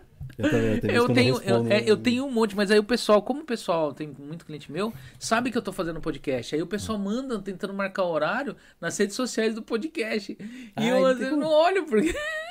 Na outra semana, terça-feira, ele veio e falou, nossa, é pra marcar na quarta Aí semana você passada. vai olhar, né? eu falei assim, hum, tentou marcar nessas daí, fica difícil, porque eu acabo não olhando, tá entendendo? Então, assim, mas é, hoje tá difícil. viu? Hoje... Tá complicado. Mas, é, por um lado, cara, pensando assim, acho que é a última das esperanças, assim, mas que eu sempre acreditei nisso, né? É. Por um lado é bom, cara, é bom. Porque quanto mais que. Por mim, né? Quanto mais dificuldade tiver, e é uma coisa que eu gosto, fotografia é uma coisa que eu sempre gostei e sempre vou gostar, cara. Se por mais dificuldade que tem, acho que me exige que eu evolua mais. E acho que a gente precisa agora, assim, Sim. é esse tipo de, de situação, de ver assim, opa, o celular tá nos quebrando, né? Tá, estão perdendo mercado. O que, que a gente pode fazer para poder competir de igual para igual ou ser melhor do que um- um- uma pessoa que tira com celular ou uma foto de um celular? Sabe? Então faz a gente pensar, a gente tem que, que se adaptar, né? Que E nem você- foi do filme pro é, digital, né? Sim, sim. E você tá numa área que. Você gosta de uma área que ela é uma área que eu acho que o celular não vai substituir. Que é foto para foto de alimento. Ah, é, Tá cara. ligado? aí, Não dá pra você bater uma foto com qualidade de alimento, tipo com uma câmera qualquer e com uma composição qualquer, tá entendendo? É porque, cara, de alimentação são va- várias, vários fatores que influenciam. Tu pode até tirar uma foto, usar vários filtros, várias coisas assim. Mas essa foto não vai conseguir fazer um outdoor, cara. Tu não vai conseguir fazer um, um cartaz grandão, cara. Por mais qualidade que tenha o, o, o, o iPhone. seja E, e não é só essa parte, é a parte também de você sentir vontade de comer aquilo que foi fotografado. Tá? Isso aí é importante, cara. Porque antes de eu tirar as fotos da comida, eu sento na mesa com os pratos na frente. Entendeu? Aham. Então, tipo, eu, eu, eu sento na mesa, ponho o prato, até os caras acham meio besta, né? Mas é. tipo assim, eu ponho na mesa o prato na minha frente, assim, ou me agacho quando não tem cadeira assim, fico na mesma altura do que se fosse comer, né? Aí eu olho e falo assim, se eu fosse comer esse prato, de que jeito que ele seria pra mim, a imagem dele pra mim, a visão dele, que daria vontade de eu comer ele. Aí eu fico girando o prato assim, fico, né? Aí eu vejo que fala, pô, desse jeito aqui tá, tá o jeito certinho, porque a- o feijão tá aqui, o arroz tá aqui, o bife tá aqui, tal, não sei o quê. Tá, beleza. Agora, com isso daqui, o que, que eu faço? Qual composição que eu faço para poder tornar mais apetitoso? Qual acompanhamento que eu ponho para a pessoa olhar e falar assim, poxa, esse prato com isso daqui, pô, isso aqui é bom, ou faz tempo que eu não como isso aqui. Então eu falo com o cliente e pergunto, tu quer para que tipo de foto tu quer? Tu quer para e-commerce, tu quer para catálogo, tu quer para menu, tu quer para Instagram, para Facebook, como tu quer? Aí ele dá as ideias dele, a gente vai conversando, tipo um briefing, né? Vai conversando e tal. E a partir da ideia que ele teve, eu vou montando mais ou menos um, um cenário, tudo, tiro uma foto, mostro, ó, desse jeito. Ele olha e fala, ô, dá pra botar um, uma, um alface aqui? E, e 100% das vezes que eles pedem as coisas, tá tudo errado, cara. Ah. Sabe? É um negócio horrível. Mas a partir disso que nasce a tua ideia. Ah, então tu sim. chega num denominador comum entre o cliente e tua ideia. Sabe? Hum. E aí vai montando. Aí no final tu olha assim e fala, caraca, meu, o bagulho ficou bonito. Beleza, e agora, que luz que nós vamos usar?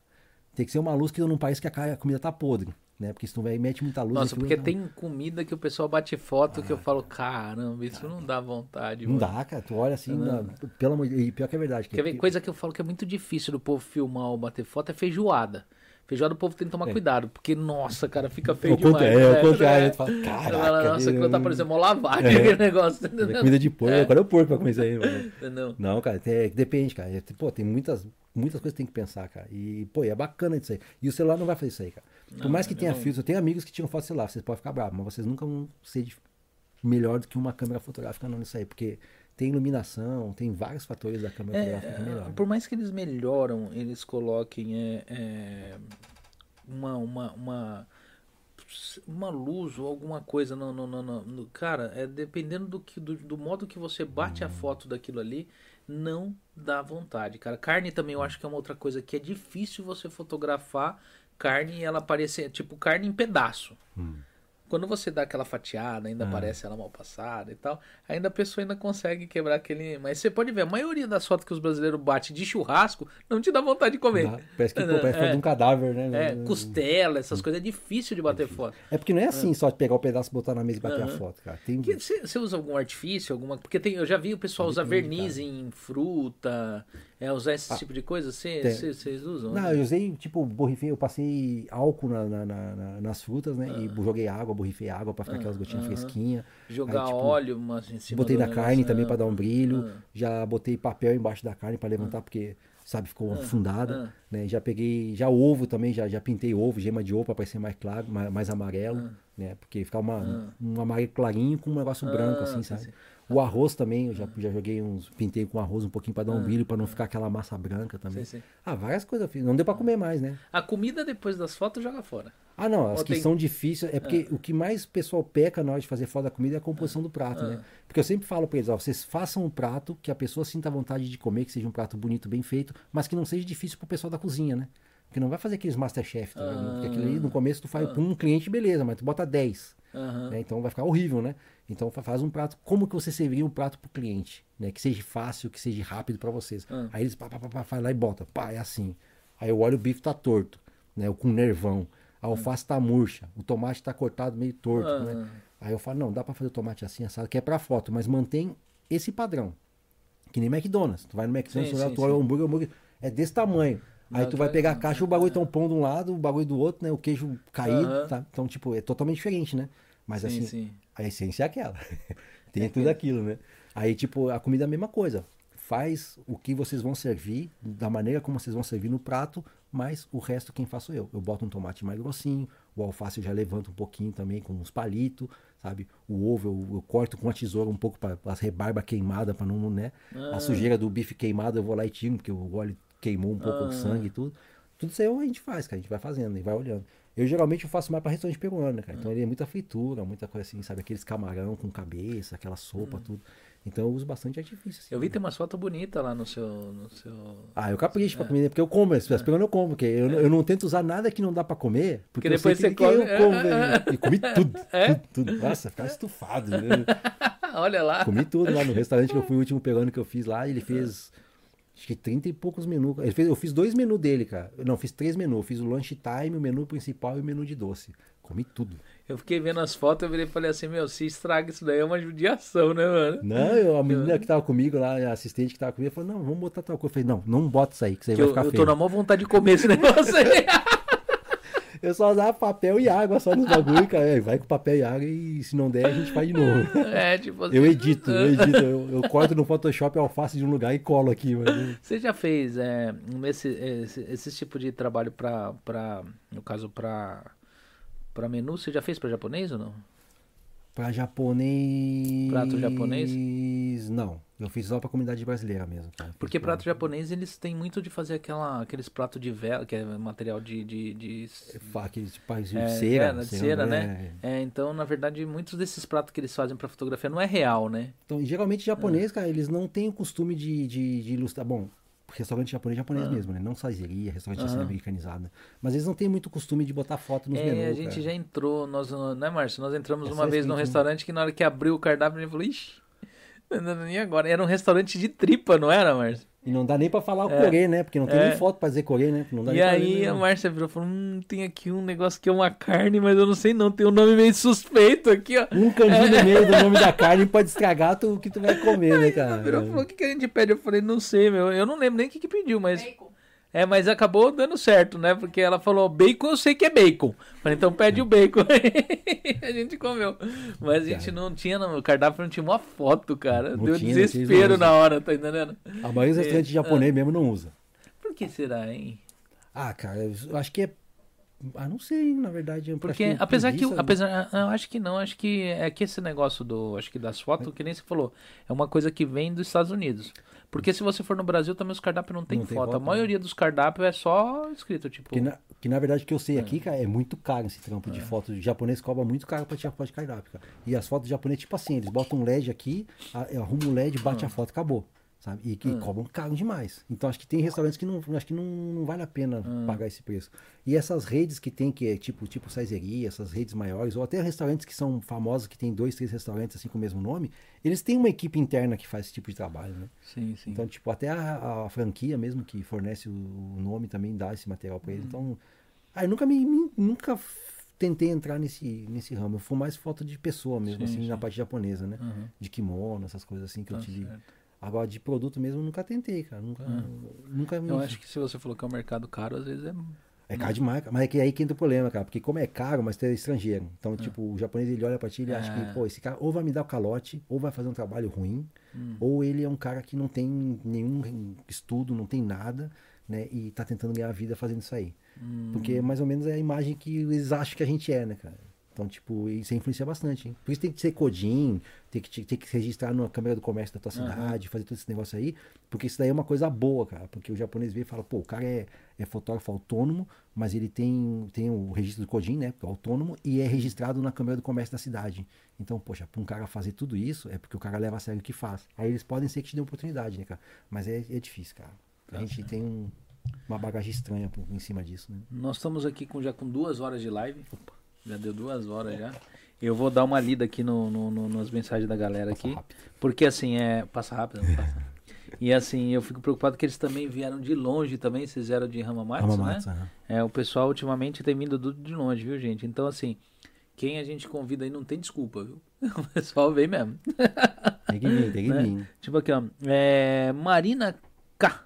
Não sei se vocês já falaram, mas o Júnior sentiu muita diferença entre Brasil e Japão em relação aos trabalhos em geral. Eu ia fazer essa pergunta e não fiz. Muito obrigado. Trabalho de fotografia? É. Ah, porque na verdade, na verdade, eu não posso dizer 100% ao certo isso aí, porque eu trabalhei no Brasil assim esporadicamente, mas eu vim de lá pra cá com 14 anos de idade, né? Ah, Então, tipo, eu fui segundo cameraman do meu pai e do meu avô, né? Meu avô não fazia muito trabalho, Uhum. meu, pai fazia, né? Então, tipo, eu não cheguei a trabalhar mesmo 100% com fotografia no Brasil, né? Eu ajudava meu pai quando eu voltei, né? E meu avô, sabe? Mas no trabalho como eu faço aqui, não. Foi no Japão mesmo que eu fiz. Então, eu não posso dizer ao certo, tipo, relacionado a- não sei se é a preço, sobre qualidade Uhum. sim, de sim. trabalho, nada. Mas eu sei que lá tem mais criatividade que a gente aqui. A gente tem mais equipamento, Ah. é mais maquinado, mas eles são mais criativos, Você cara. sentiu um problema que eu, eu sinto como fotógrafo amador e como tirando o outono, Uhum. que ele é muito colorido assim, tem aquelas cores bem fortes de outono, Uhum. né? Eu tenho muito, eu sinto muito problema com cor no Japão. Acho que o Japão é um país cinza. Ah, o inverno é Cê- horrível, é, cara. pra você bater foto, até no verão mesmo, tipo, tem algumas coisas que tem as cores muito fortes, mas o resto é cinza. Mas aí que entra aquele, aquele, aquela dica que o pessoal fala. Ah. Bota em preto e branco que tudo fica. Brincadeira. Ou sepia, né? É, bota um sepia, um preto e branco já era. As fotos ficam lindas, cara. Né, Uma vez eu bati desses, não tem esses. é, esses estobo, tipo, só. Aqueles não, não é elétrico, aqueles que é. Não, aqueles que é compridinho assim, que é tudo. Aqui tem um vidro no meio É, lá. que parece bem coisa bem antiga, tá entendendo? Eu bati uma foto de um assim, sepia. Nossa, cara, mas ficou parecendo um negócio de 1900 É. bolinha. Isso aí é bom. Sepia, preto e branco, É. salva tudo, cara. Não, não, deixa eu ver aqui. É, se tem mais aqui as, as perguntas. Aí tem o pessoal aqui tá meio que conversando. Deixa eu ver. Aqui, aqui ó, Cris Koga. Christian, por favor, pergunte ao Júnior Maeda se ele conhece a Pentax Camil. Eu aprendi com ela e trabalhei por algum tempo em foto para reportagem. É, você conhece? Cara, nunca. Pentax, cara, vou dizer que não conheço, não, cara. É que Pentax eu acho que ela é muito boa pra vídeo, né? Tanto que pra podcast, essas coisas, a Pentax ela, ela, ela, ela tem uma boa qualidade, mas fotografia eu não... Eu fui tão bitolado na época, que naquela época eu era mais bitolado ainda, agora não, né? Agora que eu comecei a trabalhar com outras marcas, assim. Mas, tipo, eu só fui Nikon, cara. Eu nunca me interessei em saber de outras marcas, de outras câmeras, nem via review, nem muito menos comparação de, de uma Nikon XYZ com uma Fuji XYZ, sabe? Sei, Então, sei. nem sei, cara. Não sei te dizer ao certo, né? Ao certo, não sei te dizer nada. Ser sincero. Ok. O Denis, o Taco Brazuca. Fala, Denis. Né? Um salve aí pra você aí. A sua profissão de fotógrafo de um, é, é, de um rival muito perigoso. Como que é? É, Sua profissão de fotógrafo de um rival muito perigoso à tecnologia. A diferença é a experiência e eu vejo que a pessoa possui tecnologia, mas não possui experiência de um profissional. É, Deve ser. Tem, tem um rival muito perigoso que é a tecnologia, né? Ficou. Ah, tem, cara, mas é tipo assim, a gente pode controlar isso aí, que a gente pode usar sempre. É que nem a gente fala, a gente tem que ter os inimigos perto. Né? Porque é mais fácil saber o que, que Sim, teus inimigos estão fazendo do é. que teus inimigos não. Então, pega a tecnologia e usa o que ela pode a teu favor. Né? Porque eu acho que tudo que evolui não é só pro mal, né, cara? Eu acho que a gente depende da que a gente. Porque eu conheço gente, cara, que, que tira foto de filme, que fala que. Foto... Na verdade, fotógrafo raiz de filme é fotógrafo raiz, cara. A gente não pode tirar o mérito das pessoas também. que Eu vi, mas não vi naquela, daquela, daquele tempo mesmo 100%, sabe? Mas, tipo, pô, tu tira foto digital, analógica, com filme analógico, uma câmera analógica, tu revela com, com vários produtos químicos e várias 10 vezes mexe pra esquerda, 10 vezes pra direita, passa não sei o que, aí seca não sei o que, amplia não sei o que, bota no papel não sei o que, aí tu vai lá e passa no scanner e põe no Facebook. Tipo, cara, tá errado. Se tu é raiz e tu é analógico, imprime a tua foto no papel, deixa secar, mete num quadro e põe a foto do jeito. Se tu vai escanear a foto, fazer todo esse trabalho é, de, de, de revelação manual e vai escanear para botar na net, não é mais fácil tirar com digital e usar os, os efeitos de granulado, essas Aham. coisas. tudo. Então, tipo, é uma coisa que não vai. Então, tira, tira tudo a teu favor, tudo, toda a tecnologia que vem, eu aproveito para te assim, para melhorar, para te ajudar, né? Então, eu não vejo a tecnologia como um, como uma coisa em contra minha. Acho que a maneira que eu utilizar ela talvez seja uma maneira. É que hoje os álbuns fotográficos eles estão na internet, né? Então é o Instagram é um álbum fotográfico. Mas tu acredita, cara? Porque, Hum. tipo assim, se tu não tenta em fazer, as pessoas não sabem. Porque agora tu- todo mundo gosta de coisa retrô. Aham. A gente mesmo tá vê um cara. voltando, né? Então, álbum impresso Hum. e colado à mão que eu faço no estúdio japonês, cara, é muito caro e vende demais. Porque os caras ainda querem ter aquela coisa na mão, assim, de pegar e mostrar pra avó. Porque a tua avó, não, a avó japonesa de 90 anos não vai saber mexer num celular. é. Entendeu? Não vai ver, não, não vai nem ver a tela de um E computador. na né? verdade a Então, fotografia impressa ela tem uma vantagem que a digital não tem. Porque a digital hoje você olha no celular, Hum. então o tamanho dela é bem reduzido. E a foto, no caso impressa, ela já está num tamanho grande dentro de um álbum onde você tem um- um- uma visão maior sobre o, com a composição. É, e ela tem né? uma cultura, tem todo um sistema, tem todo, sabe, uma, uma história naquela impressão, assim, sabe? Naquele álbum de família que tu vai, as páginas estão, no começo estão amarela, depois as páginas estão mais novinhas, porque é do último. É. Aí tu vê a criança que nasceu e a criança já com 20 anos, sabe? E, então, tem, tipo... e tem o fator, limpei o armário, nossa, olha o que eu achei aqui. É, então. Tá entendendo? Vai dizer que No nunca caso ninguém passou por isso. Hum. É, no caso do digital não tem, porque às vezes você tem. Quantos, quantos arquivos fotográficos você tem lá de décadas atrás que você não olha mais? Ah, eu tenho um monte, até me esqueci isso que eu É. tenho, muitos, né? Que eu nem. Eu tenho, eu tava numa fase que eu tava imprimindo um monte de foto, aí minha impressora quebrou, eu tô pra comprar outra, sabe? Mas é bacana esse negócio de fazer, ao pegar algumas fotos de vários eventos que a gente tem familiar, pegar pelo menos uma, duas e imprimir e montando um álbum, que você vai, né? Você olha mais, é mais fácil você olhar do que no digital. A gente fez isso, né? A gente imprimiu nossas fotos, agora botou em quadrinhos, tudo. Impresso o tamanho L, né? O tamanho Ah. de foto normal, tamanho grande, AT, tudo é impresso agora, não vai encher a parede lá. né? E, e apesar, até mesmo você tendo um Instagram que é uma tela, é, um- é uma rede social de arraste, é dificilmente você vai lá no final das suas fotos lá atrás pra você olhar. Você só olha as que tá na frente ali, ó. As últimas É, atuais, né? É então difícil. elas são mais difíceis. Agora um álbum fotográfico não, você acaba pegando ele mais assim na mão e tipo É. dando aquela vislumbrada do seu passado. E tem né? coisa que tu pega aquilo na mão, né? Aquela foto, aquela coisa, sabe? Aquele produto que tu tá pegando na mão, tá palpando o negócio, você sabe? Tá Ah. Sim. sentindo tudo, né? Aham. Deixa eu ver aqui, ó. É... Denis, eu acredito que quando o turismo voltar ao normal, você terá uma resposta melhor na sua área. Desejo tudo de bom na sua profissão. Né? É, esperamos, é, desejamos, turismo? é. É, falou quando o turismo. É, mais uma- um comentário, né? Ele Ah. acredita que quando o turismo voltar ao normal, você terá uma resposta melhor na sua área e desejo tudo de bom na sua profissão. Tá, obrigado, Aí, hein? é, aqui eu acho que é mais uma pergunta. E as fotos são mais. é, é, e as fotos são mais de estúdio? As que você bate é mais de estúdio? Ah, nos. Ah, é, é metade, metade. Depende do cliente, né? Se o cliente quiser só estúdio, é só estúdio. Se ele quiser externo, é só externo. Sim, sim. Tanto faz, é de acordo com como ele quiser, né? E as externas, você encontra é, obstáculos para tirar fotos em locais no Japão? Como é essa experiência? Ah, então, antigamente eu, eu sentia, quando eu tava começando, né? Porque tirava por conta sem ter, sem estar envolvido em. Sem estar envolvido em, com o mercado japonês, eu não sabia o que, onde podia, o que, que podia, ou se eu quisesse tirar num castelo de Kakegawa, num castelo de Hamamatsu, aonde que eu podia fazer, o que, que eu não podia. Então eu ia lá e me, me jogava. Então eu não ficava 100% satisfeito, nem, nem 100% tranquilo de fazer aquilo, porque eu não sabia se o japonês ia vir me xingar ou não. Entendeu? Sim, Mas agora, tipo, eu sei que tem, tu tem um passo a passo pra tu fazer, que tu pode tirar no lugar que tu quiser. Entendeu? E os japoneses, eles têm essa cultura que quando ele te vê com a câmera na mão, uma câmera, câmera mesmo, não com celular. Celular eles se metem na frente, eles não estão nem aí. Aham. Mas quando tu tá com a câmera na mão, com uma 70-200 bitelona, sabe, focando numa menina vestida, eles não passam na frente, cara. Eles param e deixam tu fazer tua foto tranquilo. Pode ter uma muvuca, uma galera inteira. Eles param e deixam tu tirar foto, cara. Então, tipo, não vejo, agora eu não vejo dificuldade nenhuma, né? Porque eu sei como é que é o passo a passo pra poder fazer isso, né? Mas antigamente eu via.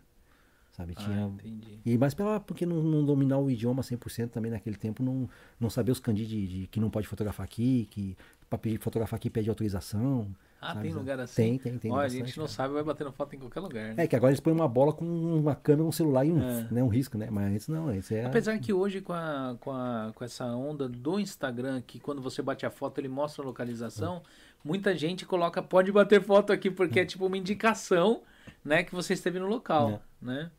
Aqui é a Esther Teléria falou, é, é, Maeda, já fotografou o amanhecer do Fujisan? Não. Cara, é porque eu só- eles vão ficar com raiva de mim. né? Ah. É que tem tanta foto do Fujisan, cara, de tanto jeito tirado, que, que se eu tirar vai ser mais uma e vou tirar aqui. Acho que eu olhar as a foto do pessoal que tirou, Ah. que fizer aquele Diamond, não sei o quê. Ah, Ah, minhas fotos vai ficar muito horrível, cara, então eu nem tiro. nem vou tirar, não. Mas não, eu queria tirar uma que eu não vou falar qual é, mas um dia que vocês me acompanhar no Face, vocês vão ver, que eu quero um, eu tenho um projeto que Ah. isso, é, tem astrologia junto, tem uma parte de coisa, só que falta tempo, né, na verdade. Sim, mas eu quero fazer. Eu não vi nenhuma dessas ainda, é, não vi. Vamos ver se vai dar certo, né? o Denis aqui virou e falou, deve ser na hora que a gente tava falando que é difícil bater foto de comida, ele falou, picanha no espeto é mais fácil, tá ligado? É mais fácil de comer. É, então. É, deixa eu ver aqui. Agora do jeito que o, é, do jeito que o povo joga a comida na, churrasca, na churrasqueira e tira foto, fica feio demais. Diferente de uma foto profissional, com certeza. Dá vontade de comer, né? Quando você. É, ah, a Cris Coga falou que a Pentax era com filme. Então não era de filmagem, era mais de foto. Trabalhava com fotojornalismo.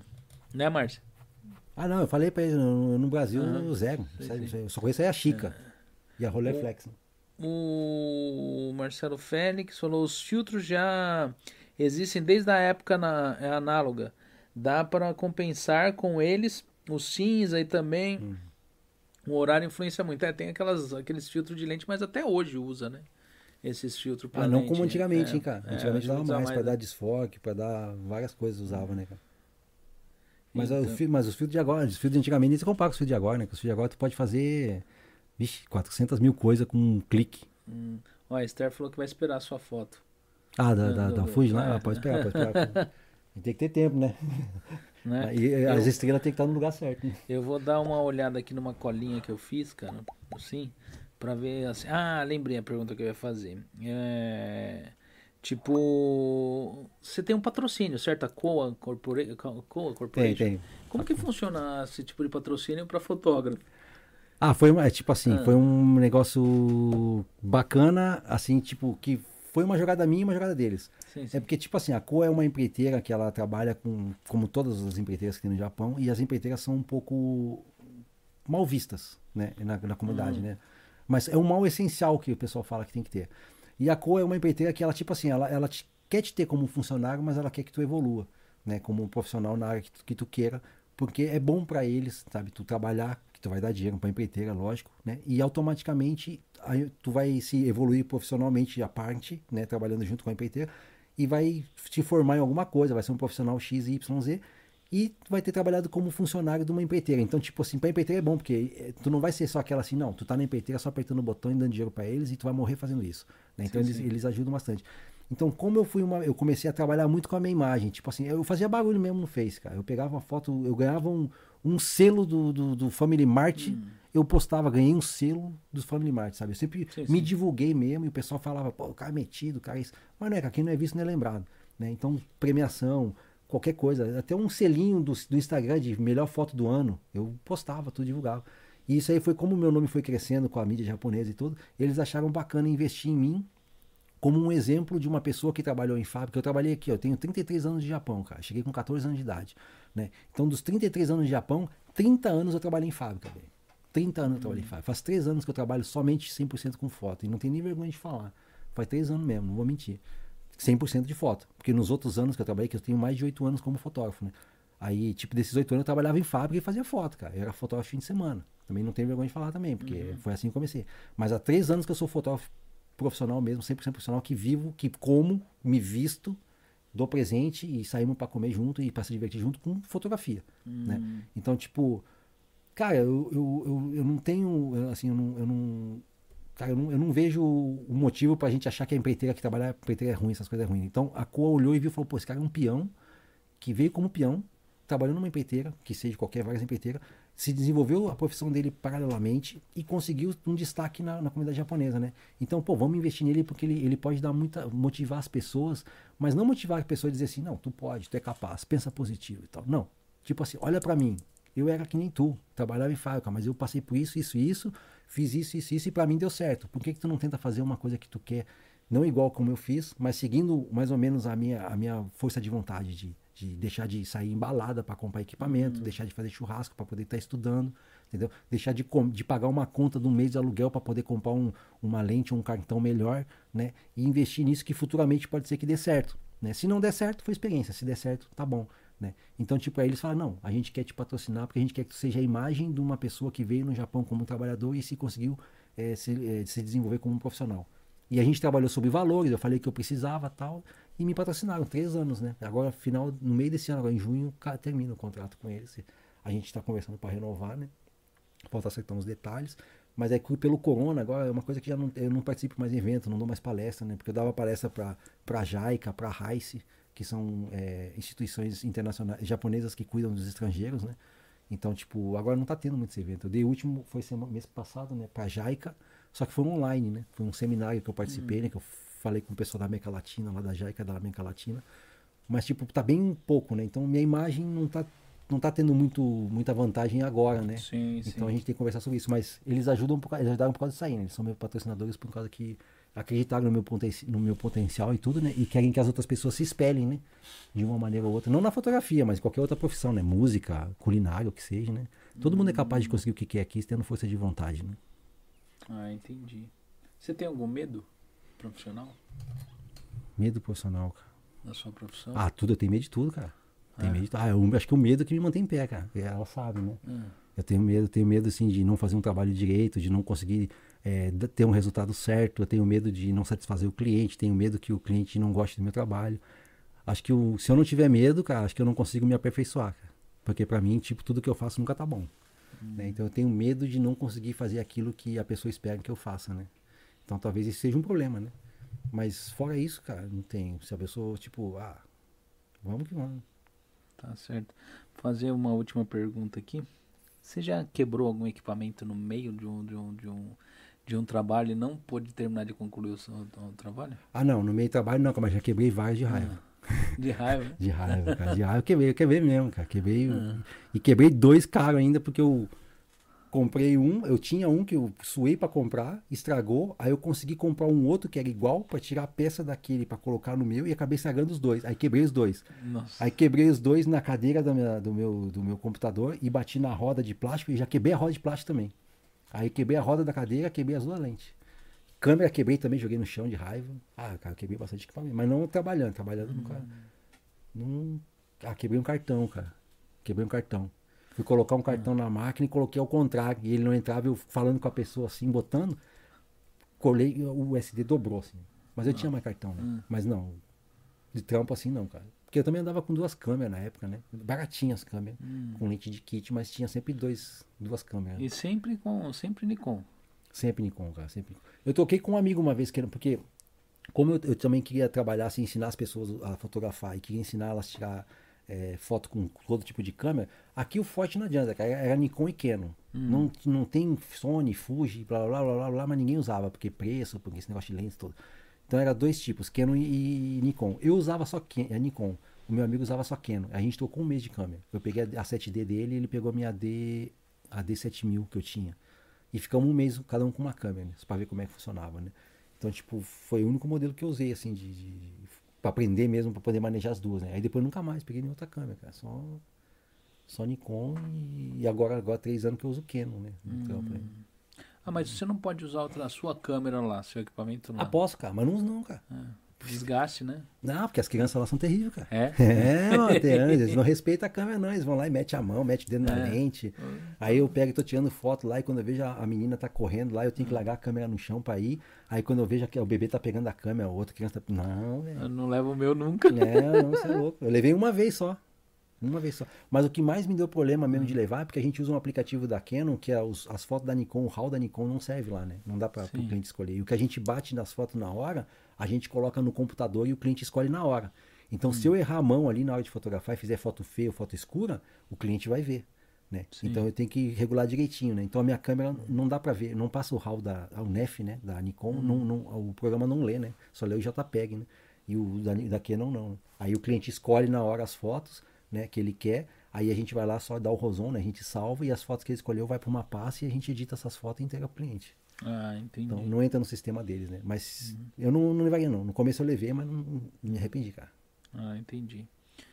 Ó, o pessoal que não deixou o like aí, vamos ajudar a chegar aos 50 likes aí, gente. Eu agradeço muito. E eu vou fazer uma. é, é, tem alguma coisa que você gostaria de falar que nós não conversamos aqui hoje? Algum recado? Ou, tipo assim, alguma coisa pra quem tá começando? Tipo. É, eu vou ler depois a pergunta por último antes. Cara, eu tenho assim, tipo, pô, acredita no teu sonho, sabe? Ninguém é mais que ninguém pra poder falar que o teu sonho é impossível, né? Quem bota limite no teu sonho é tu mesmo, né? Então, tipo, qualquer outro tipo de profissão, cara, seja de fotografia, seja de música, seja de qualquer coisa que tu queira exercer, acredita que tu é capaz, né? E divide teus sonhos por etapas, sabe? Não, não, não sonha uma coisa grande, porque uma coisa grande, até falo pra minha esposa, não sonha uma coisa grande, porque um sonho às vezes fica muito longínquo de tu conquistar, e no meio desse trajeto tu se, des- assim, se perde no que tu quer pela, pelo tempo que vai demorar, e tu começa a, a esquecer, né, do teu sonho, como eu esqueci do meu quando eu cheguei aqui no Japão. Então o que que tu faz? Divide teus sonhos em pequenos sonhos, que vão se tornar pequenas conquistas que no final vai te gerar uma coisa grande, né? Então o teu sonho vai se realizar, né? Então, tipo, não escutem o que falam, sabe, de críticas, não se deixem abalar, né? Porque falam, porque isso sempre vai ter, tanto positivo como negativo. Elogios também, não, não se deixe levar, porque, cara, a crítica é ruim, mas o elogio também. Quando eu elogio demais, te infla o ego, né? Então o ego também pode te prejudicar, né? Então tu pode achar que tu é uma coisa porque tem. Minha mãe falou que eu sou o melhor fotógrafo do Japão. Ah, eu sou. O resto tu não presta, entendeu? Então, tipo, não, cara, tu é um cara que tá fazendo uma, uma coisa, uma profissão bonita, linda, né? E tá tendo o logo que tu tá tendo pelo esforço que tu tá tendo e o resultado que tá tendo. Então começa a trabalhar com isso, sabe? É uma plantinha, cara, vai regando de pouquinho em pouquinho, né? Que só o tempo vai dizer o que que tu é, né? Então não tenha pressa também de, de ser o que tu quer ser, né? E não te prostitua na profissão. Né? Não é porque tu está Sim. começando que tu vai fazer só grátis, grátis, grátis, ou vai cobrar 5 mil ienes, porque tem muita gente que vive disso, né? Aqui no- na comunidade japonesa, ou quer viver disso, né? E se prejudica, né? Então, tipo, se valoriza, né? Se valoriza o trabalho. Por mais que seja um iniciante, seja um principiante, mas com a cabeça do empreendedor e de um profissional, né? Que aí só tem para evoluir, né? Senão tu vai ser sempre um iniciante na vida inteira e, e vai ser sempre taxado como um fotógrafo de 3 mil, 5 mil. Chama ele que é de 5 mil, o outro é de 20. Aham. Entendeu? Então se valorize e acredite no que capaz é. Que Japão, cara, por mais que não domine idioma, cara, tu só não é o que tu quer porque não tem vontade mesmo. Porque tem oportunidade pra tudo, né? Se tu não consegue ser aqui, tu não vai ser em nenhum outro país, cara. Verdade. Entendeu? Porque força de vontade, por mais que domine o português certo e vá pro Brasil, se tu ficar esperando as coisas acontecer, em qualquer lugar que tu for, tu não vai nunca conseguir, né? Então, corre atrás, acredita no teu potencial, estuda, pratica, né? E esquece, vai, vai bola pra frente. Só tem tudo a melhorar. O, tu- o resultado que tu tem tem que ser uma consequência do teu trabalho, cara. Então, o dinheiro tem que ser uma consequência da coisa que tu faz. Não pode ser o essencial, porque senão também tu vai achar que teus equipamentos vai fazer tudo sozinho. Tu pode comprar tudo top aí que Não deixa a câmera na mesa e fala, ó, vai lá, tira a foto, depois tu vem aqui e me dá o cartão que eu vou botar no computador. Não é assim, não. Não é assim que funciona. Né? Investe no estuda, estuda. Estuda e pratica, cara. Hum. Só depois o resto. E, e que tenha bastante fotógrafo também na comunidade aí pra poder a gente também se mexer mais, que nós estamos muito paradão, né? É, Nós tá muito acomodado aí com corona, ô, tem que sair coisa nova aí pra não- não dar uma chacoalhada na gente aí pra gente falar, opa. Mas eu acho que logo, logo essa crise sanitária acaba, já tá, já tá Tomara, meio que cara. acabando já. Eu acho que eu acho que o, o que esse vírus tinha para acontecer com ele já aconteceu. Você pode ver que eles estão é, cada vez mais parece que o vírus está se adapta- adaptando à, à nova realidade do povo. É, então. Já não teve tá, jeito, né? É, tá ficando mais fraco e o povo já tem já tem assim, não que o povo tem de relaxar porque ainda é um problema, né? Mas é, ele já tá assim, já não tá tão mais letal, já é uma boa notícia, né? Daqui a pouco ele, daqui a pouco eles conseguem é, virar um negócio sazonal aí, né? é, na onde o pessoal vai ter de passar por ele, mas já não é um negócio porque é que nem influenza. Hum. A influenza tá aqui, é uma realidade nossa, mas quantos pegam influenza? Quanto tempo? Eu peguei uma vez só no, aqui no Japão. Né? E no começo a Em- influenza é, matava, é, né? Em 14 anos, que é 16, quer dizer, eu tô aqui 16, para 17 anos só peguei uma vez. Então, assim, tá aí, todo ano tá aí, né? Todo mundo tem contato com ela. Mas peguei uma vez só. Então, assim, é igual isso daí, Vai ser, provavelmente vai, vai ser mais ou menos desse jeito. É, eu vou ler aqui as últimas mensagens, né? É, e perguntas aqui. Você tirou foto das geixas? Ah, tirei nas fotos Por que de... você olhou pra sua mulher na hora que Não, tirou porque, foto geisha, das não, porque foi pergunta do Brasil, né? É, foi o. Quem falou foi o Denis, é. O Denis tá no Brasil. É, então, porque geisha aqui é prostituta, né? É. Então, tipo, fala geisha, fala, opa. Aham. Né? Tipo, o que que tá fazendo indo nesses lugares, foto? Não, tipo... é, a- Eu acho que ele quer dizer essas mulheres de kimono, esses negócios. Ah, não, é né? que as- elas são braga- pintada, é, né? Então, é. essas aí eu tirei, na verdade, eu tirei, mas lá em Kyoto, quando eu fui. Só que é, é difícil tirar porque elas cobram, né? As mesmas que Ah. estão andando na rua, que estão passeando na rua, se vê tu tirando foto delas, elas te cobram, né? Então, é? tipo, tirar mesmo por ensaio, por trabalho, eu nunca tirei, né? Mas assim, de brincadeira, assim, de Ah. longe, assim, de Ah. costa, bem de lado, eu tirei já, né? Ah, sim. Aqui, ó, Green Hornet. Se você já, é, se já foi perguntado, ignore.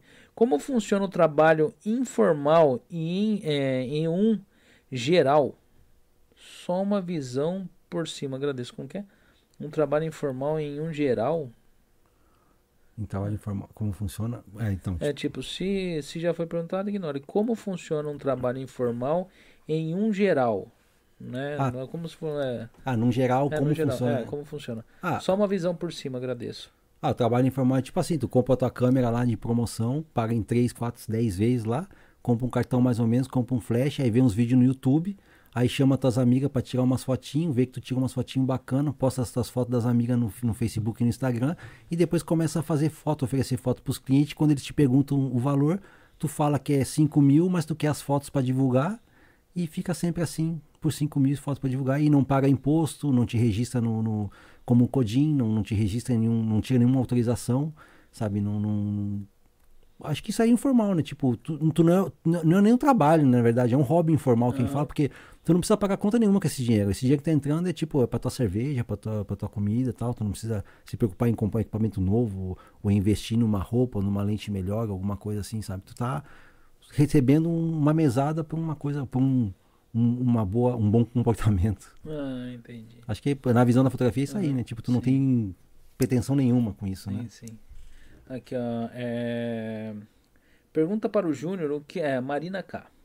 Ela apagou uma pergunta que ela fez aqui, eu não sei se ela reduziu ela. né? É, pergunta para o, para o Júnior o que despertou ele ir para a fotografia e qual foi a maior dificuldade que ele teve em largar a fábrica para a fotografia. Tá, o que despertou foi acho que a situação que eu tava passando quando eu cheguei no Japão. Porque, tipo assim, eu sempre fui. Agora não parece, né? Que agora eu sou um falador, né? Mas eu sempre fui uma pessoa bem introvertida, assim. Tipo, eu não tinha facilidade de poder mostrar o que eu tava sentindo, nem falar o que eu tava sentindo, né? Então, quando eu comecei a fotografar pra mim mesmo, eu consegui mostrar para as pessoas que estavam em volta de mim que quando elas viam as fotos, é, uma foto triste, uma foto alegre, uma foto é, bizarra, uma foto irada, uma foto. O que eu sentia naquele momento eu consegui passar na fotografia. Não sei de que maneira, porque eu nunca estudei sobre isso no começo, né? Sobre como passar uma mensagem na fotografia. Só aí estava sentindo, olhava, via que aquilo que eu olhei estava demonstrando o que eu estava sentindo no momento e tirava foto, né? E aí comecei a me sentir bem, porque as pessoas começaram a ver o que eu me sentia sem eu precisar falar nada, entendeu? Então eu não precisava estar me explicando porque isso, tipo que a gente é muito criticado como pessoa, né? Que a pessoa acho que é o costume, é o nosso nossa cultura criticar um pouco, né? Então se eu falasse que eu tô me sentindo mal, que tô triste por causa que a minha mãe tá longe, e eu sempre ia ter uma pessoa que falava, não, mas não te preocupa, porque a minha mãe, minha mãe morreu, então minha mãe não sei o que, sabe? Então aí ia, ia desprezar um pouco o teu sentimento, por mais que seja menor do que o dela, ela ia te fazer te, te minimizar um pouco o teu sentimento. Então eu não queria fazer isso aí, não queria passar por isso. Então eu, eu comecei a descobrir na foto isso aí, né? Aí, pô, me ajudou bastante, me ajudou bastante, porque daí eu comecei, me despertou o interesse de fotografar, eu comecei a estudar mais a, a parte da essência da fotografia, né? E comecei a me sentir melhor, sabe? Comecei, aí comecei a conhecer pessoas e comecei a conversar com pessoas e saber conversar com as pessoas e saber de vários assuntos de várias pessoas, porque tem gente que é entendida na foto, gente que é entendida na música, tudo no mesmo local.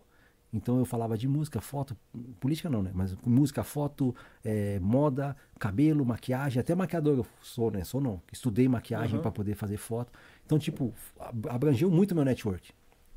A maior dificuldade que eu senti é, quando eu saí de fábrica foi o dinheiro, cara. Foi dinheiro porque, tipo assim, tu, tem, tu vai trocar o certo pelo duvidoso. Entendeu? Tu vai trocar aquele teus 250 mil no mês com cartão batido das 8 às 5, né? Por uma coisa que tu depende de ti.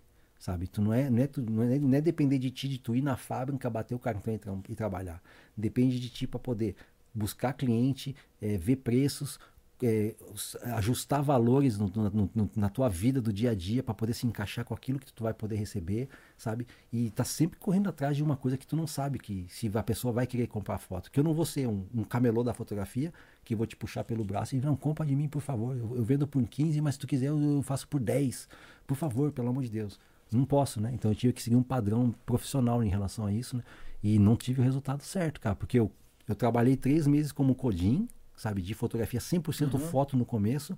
Ganhei uma grana bacana quando o pessoal viu que eu estava seguindo um, um- um ramo de produto, de fotografia de produto e de restaurante, né, de, de catálogo, que estava dando um- uma certa chamada assim de- do meu nome, muitas vezes estavam me procurando, começaram todo mundo a fazer. Aí, pô, eu fiquei sem dinheiro para pagar minhas contas. Aí o que, que eu fiz? Busquei um arubaito lá, um bico, e comecei a trabalhar numa- num chiqueiro de porco, né? Limpando cocô de porco, capando porco, tudo. E isso fotografando, para poder pagar minhas contas, porque eu já não conseguia pagar. Como eu consegui pagar no começo, Aham. né? Então, tipo, aí eu senti falta. Eu falei, cara, eu não, eu não vou conseguir me manter como fotógrafo. Eu acho que se eu fizer só fotografia como eu tô, não vai dar certo. Foi aí que eu entrei nesse estúdio japonês daí, e aí eu aprendi a mais ou menos como fazer meu marketing. Não 100% como os, os caras de marketing que já vieram da entrevista que fazem, né? Mas eu consegui, tipo, se eu pudesse, se eu sair da- do estúdio japonês e- e entrar no meu estúdio sozinho, eu consigo me manter. Só que eu sei que agora, se fizer isso, não dá, não só por minha causa, mas por causa da situação, né? Sim, sim. Então, a parte financeira é a pior, cara. É a pior de todas. Porque Hum. tu não sabe se tu vai conseguir ou não. E uma, um mês que tu não conseguir pagar as tuas contas, Já acumula, é cumulativo, né? eita, aí tu já desanima, aí tu já, ai não, vou buscar outra coisa, vou abandonar, vou vender minha lente pra pagar não sei o quê, e aí quando tu vê, tu já vendeu tudo, cara. Então, o financeiro mesmo é complicado, cara, é complicado. Infelizmente é complicado. É isso aí que influenciou mais, que me deu, me deu mais. Sim, entendi. É, a Sakawa Tadal. é, já tive uma Nikon 801S e uma D300, o Nelson. Ah, isso é massa. Né? né? É, deixa eu ver aqui, tá com as palavras poderosas de sabedoria. Obrigado. Aí o Infinity 4x4 mandou mais um superchat aí de Gorrea Coen, mais um podcast show, top demais, assunto que me interessa bastante, risos. Aí a Cris Koga, é, Christian, no Brasil Muitos fotógrafos profissionais pagam um seguro pelo equipamento com medo de roubo. Acredito que aí no Japão não deve existir o risco de ser roubado. Não é? Depende de onde você deixar a sua câmera. Ah, eu não vou deixar no parque sem ninguém perto, né? Senão é. Mas, tem não, seguro aqui? Tem, tem, tem seguro Tem. internacional aqui, mas a gente aqui interno mesmo não tem. A gente, Ah. eu pelo menos não faço. Deve Aham. ter, profissional japonês devem pagar, mas é muito caro. E é uma coisa que não compensa, porque não tem roubo aqui? Aham. Porque, tipo, eu, eu não vou ser bobo também de expor meu, meu, meu, meu equipamento pra uma situação que vá ser roubado. Porque aqui tu tem que expor pra ser roubado. Tipo assim, toma e rouba, por favor. Porque aqui né? também tem outras raças que também estão aí, por É. aí, né? Que pega. Apesar que eu acho que tem japonês que também pega. Mas como na assim, GVA, que nós vem do. nós Ah, vem, né, eu, principalmente, que eu nasci em favela, morei sempre em favela, Ah. eu já sei que quando eu olho pra cá, eu falo, Ih, esse aí tem cara meio de Esse malandrinho. vai levar. Põe- a mochila e vou até no banheiro com a minha mochila, cara.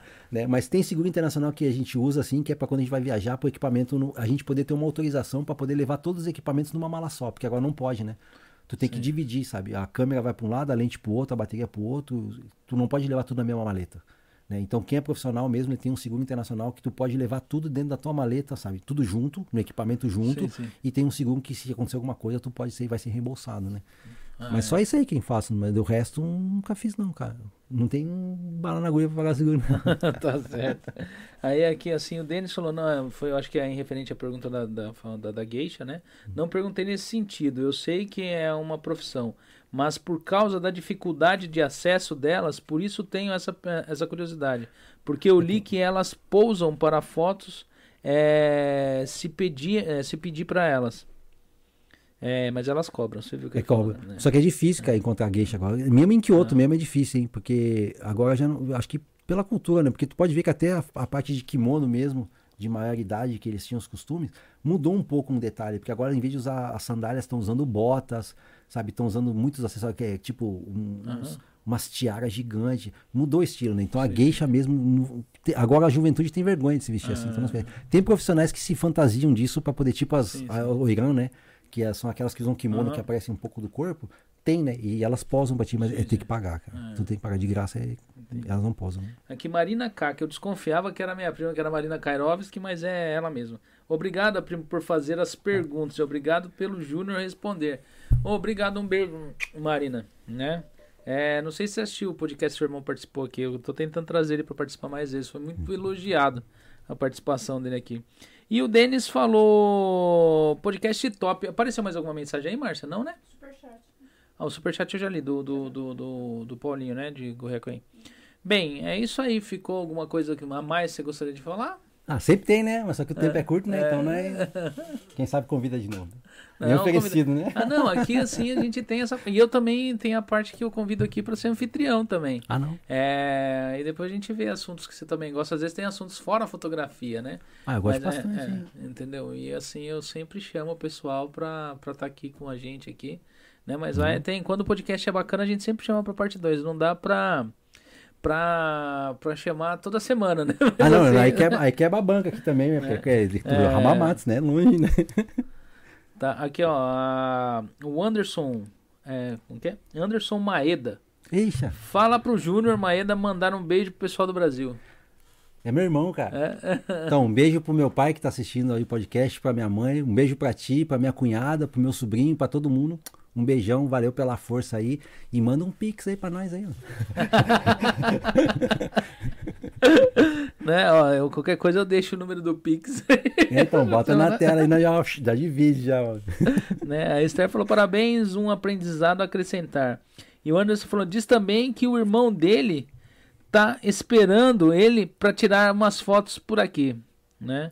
É, é isso aí. Não, eu vou, vou, vou tirar lá. É que eu, eu, eu- Eu acho que é- isso é- aqui é uns coração que ele mandou. Ele tá esperando eu batizar meu sobrinho também. Meu sobrinho vai fazer 18 anos quase, eu não fui. Mas eu vou, eu vou. Eu... Ah, Um ele dia falou que vou. forçou, deve ser o negócio do Pix. aí falou aí forçou, né? Mas é isso aí, gente, né? É, Tem alguma pergunta que passou aí, Márcia, que você gostaria de fazer, que não foi feito aqui? Porque tem... Da? Né? Alguma coisa que vocês que são de casa gostariam de perguntar pra ele? Não, as perguntas conhece- dela são ruins, não dá pra responder não, porque... Não, é. Não, não- senta, senta, senta aqui. se fosse mais. É quarta. é, eu, assim, se fosse numa sexta, até que eu terminaria o podcast um pouco mais tarde. Mas de quarta-feira ficar ruim pra vocês. Tem aula é, também, tem- né? É, lá, lá dentro ali também tem uma turminha que tem aula também. Olha a cara dela preocupada que talvez não vai estudar amanhã. Né, mas é isso aí, gente. É, Quer fazer os agradecimentos? Não, quero agradecer a- assim, aos patrocínadores também Ah, do podcast também que obrigado. ajudam, também, que é bem importante isso aí. Sim, sim. É muito importante, e mais empresas, eu, eu peço que, que ajudem também, que apoiem, né? Porque é um, um meio bacana para poder, a gente poder conversar, né? E conhecer mais pessoas e passar um pouco da nossa história, né? Quero agradecer a vocês também pela oportunidade de novo, né? De poder participar, de todo mundo que participou, que mandou os superchat, que mandou perguntas também, que, que, Aham. que apoiou tudo. Né? E que continuem também apoiando, dando like, né? compartilhando também o trabalho de vocês também, que é muito importante né? para a gente aqui da comunidade. E, poxa, é uma coisa que só agrega pra gente é, conhecimento, né? Histórias também, né? E também motiva as pessoas a poder Sim, sim. fazer uma coisa, né? Então a todos vocês, né? E a todo o público também, né? E, pois, e a Deus e a minha família também por ter sempre me apoiado, que é importante que a família apoie também os teus sonhos também, o teu trabalho, né? E é isso, né? Continua assim, pô, bacana, adorei. Primeira vez também, eu achei que ia ficar meio paradão, assim, mas até que eu Né? falei até demais. Até. né? É isso aí, gente. É quem quiser entrar em contato para trabalho, para pegar e quem quiser contratar os trabalhos desse serviço deles, as redes sociais dele tá aí na descrição, tá? Tem o site, né, que tem algumas coisas, alguns trabalhos dele. Tem lá o Facebook e o Instagram estão ali. Não tem, não sei se eu coloquei telefone, porque eu não sei se eu achei, eu acho que tinha telefone lá, não sei se eu coloquei, mas eu acho que deve ter e-mail, deve ter, eu sei que eu página sei que as redes sociais estão lá e a página tá lá, entendeu? Então quem quiser entrar em contato, entra ali, né? Conhece o trabalho dele, tem um trabalho muito bacana. E eu ia fazer uma pergunta que eu não fiz, eu vou fazer agora que eu vou encerrar. Né? É, você já fotografou algum famoso que veio do Brasil pra cá? Vixe, Bastante? Gosta, fotografei eh, o Whindersson Nunes, fotografei o Planta e Raiz, fotografei o 1120, fotografei. Quem mais? Hum?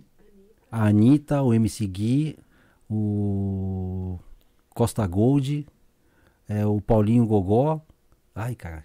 Todos que vieram Ixi. aqui eu fotografei, cara. E tem foto com eles juntos aí, pá. Pagando Ah, de legal. Mas não assim, fazer um trabalho pra eles, assim. É, aí já tudo- a, parte 2, né? Porque assim, é, essa era uma pergunta que dava pra tirar, enxugar um pouco aí, mas é, acabou. Tem mais do que eu não me lembro, mas no meu Face É. tem a maioria das fotos que eu tirei com o pessoal tudo. Teve, nossa, foi bastante. É. Naquela época que vinha direto aqui, Hum. eu fotografei quase todos, todos. Até os palestrantes que vieram também de, de- dos Estados Unidos, também brasileiros também, que na Ah. época que teve a- o boom das palestras motivacionais, Sei, né? sei, sei, sei. Eu fotografei todos, cara, todos, todos. Ah, que legal, cara. É isso aí, gente. Eu não sei se tem mais alguma coisa que dê pra ler, porque tá assim, se eu for ler, eu não acabo esse podcast hoje. Tá entendendo? Mas eu agradeço a todo mundo aqui, ó. A cada podcast me abre novas expectativas. Aí, muito obrigado, convidado. E é um podcast que está fazendo um trabalho muito relevante para a comunidade. Obrigado, Greenhard. Né? É isso aí. Gente, muito obrigado pessoal que participou aí do chat, né? O pessoal que deu super chat, aí o pessoal que só assistiu, não comentou nada também, muito obrigado, porque vocês são muito importantes. O pessoal que não deu like ainda vai lá, dá um like. O pessoal que ainda vai assistir, porque ainda muita gente vai estar assistindo aí. É provavelmente muito em breve a gente traz aqui de novo aqui o Júnior para uma parte 2. Né, pessoal muito bacana, conversa muito muito hein? bem. Foi um podcast que eu fiz sozinho, eu tava meio assim.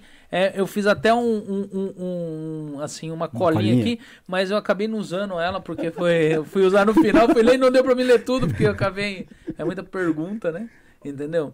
E foi muito bom. E sexta-feira nós vamos estar aí com o Roberto Martins, né? O dono do Belmart. Conhece ele, cozinha né? bem pra caramba, hein? É, é, ele é. Muita gente acha que ele é só o dono do Belmart, mas ele, ele, ele adquiriu o Belmart para facilitar para ele na parte de compra de carne, que ele mexe com parte de Hum. nutrição, cozinha, né? E ele é um excelente cozinheiro, então assim, e outras coisas, empreendedor aí de sucesso aí. E a gente vai estar com ele aí na sexta-feira aí. Ele vai estar o Alex Santos, que eu queria ter trazido Eita aí, é, hoje, mas é que o Alex eles são muito amigos, É. então aí ele falou, pô, mas dois podcasts na semana não vai dar pra mim. Tá Hum. entendendo? Porque eu ainda falei pra ele, você não quer vir no de quarta e no de sexta? Ele falou, não vai dar, cara. Então, assim, mas ele vai Mas é tá- aqui perto, né? É, aqui perto. Ele vai estar aqui sexta-feira conosco aqui, né? O Alex Santos e o, e o Roberto. E eu aguardo todos vocês sexta-feira aí, hum, novamente. E muito obrigado. Fiquem todos com Deus. E, e tchau. Né? Um abração. Deus abençoe a todos.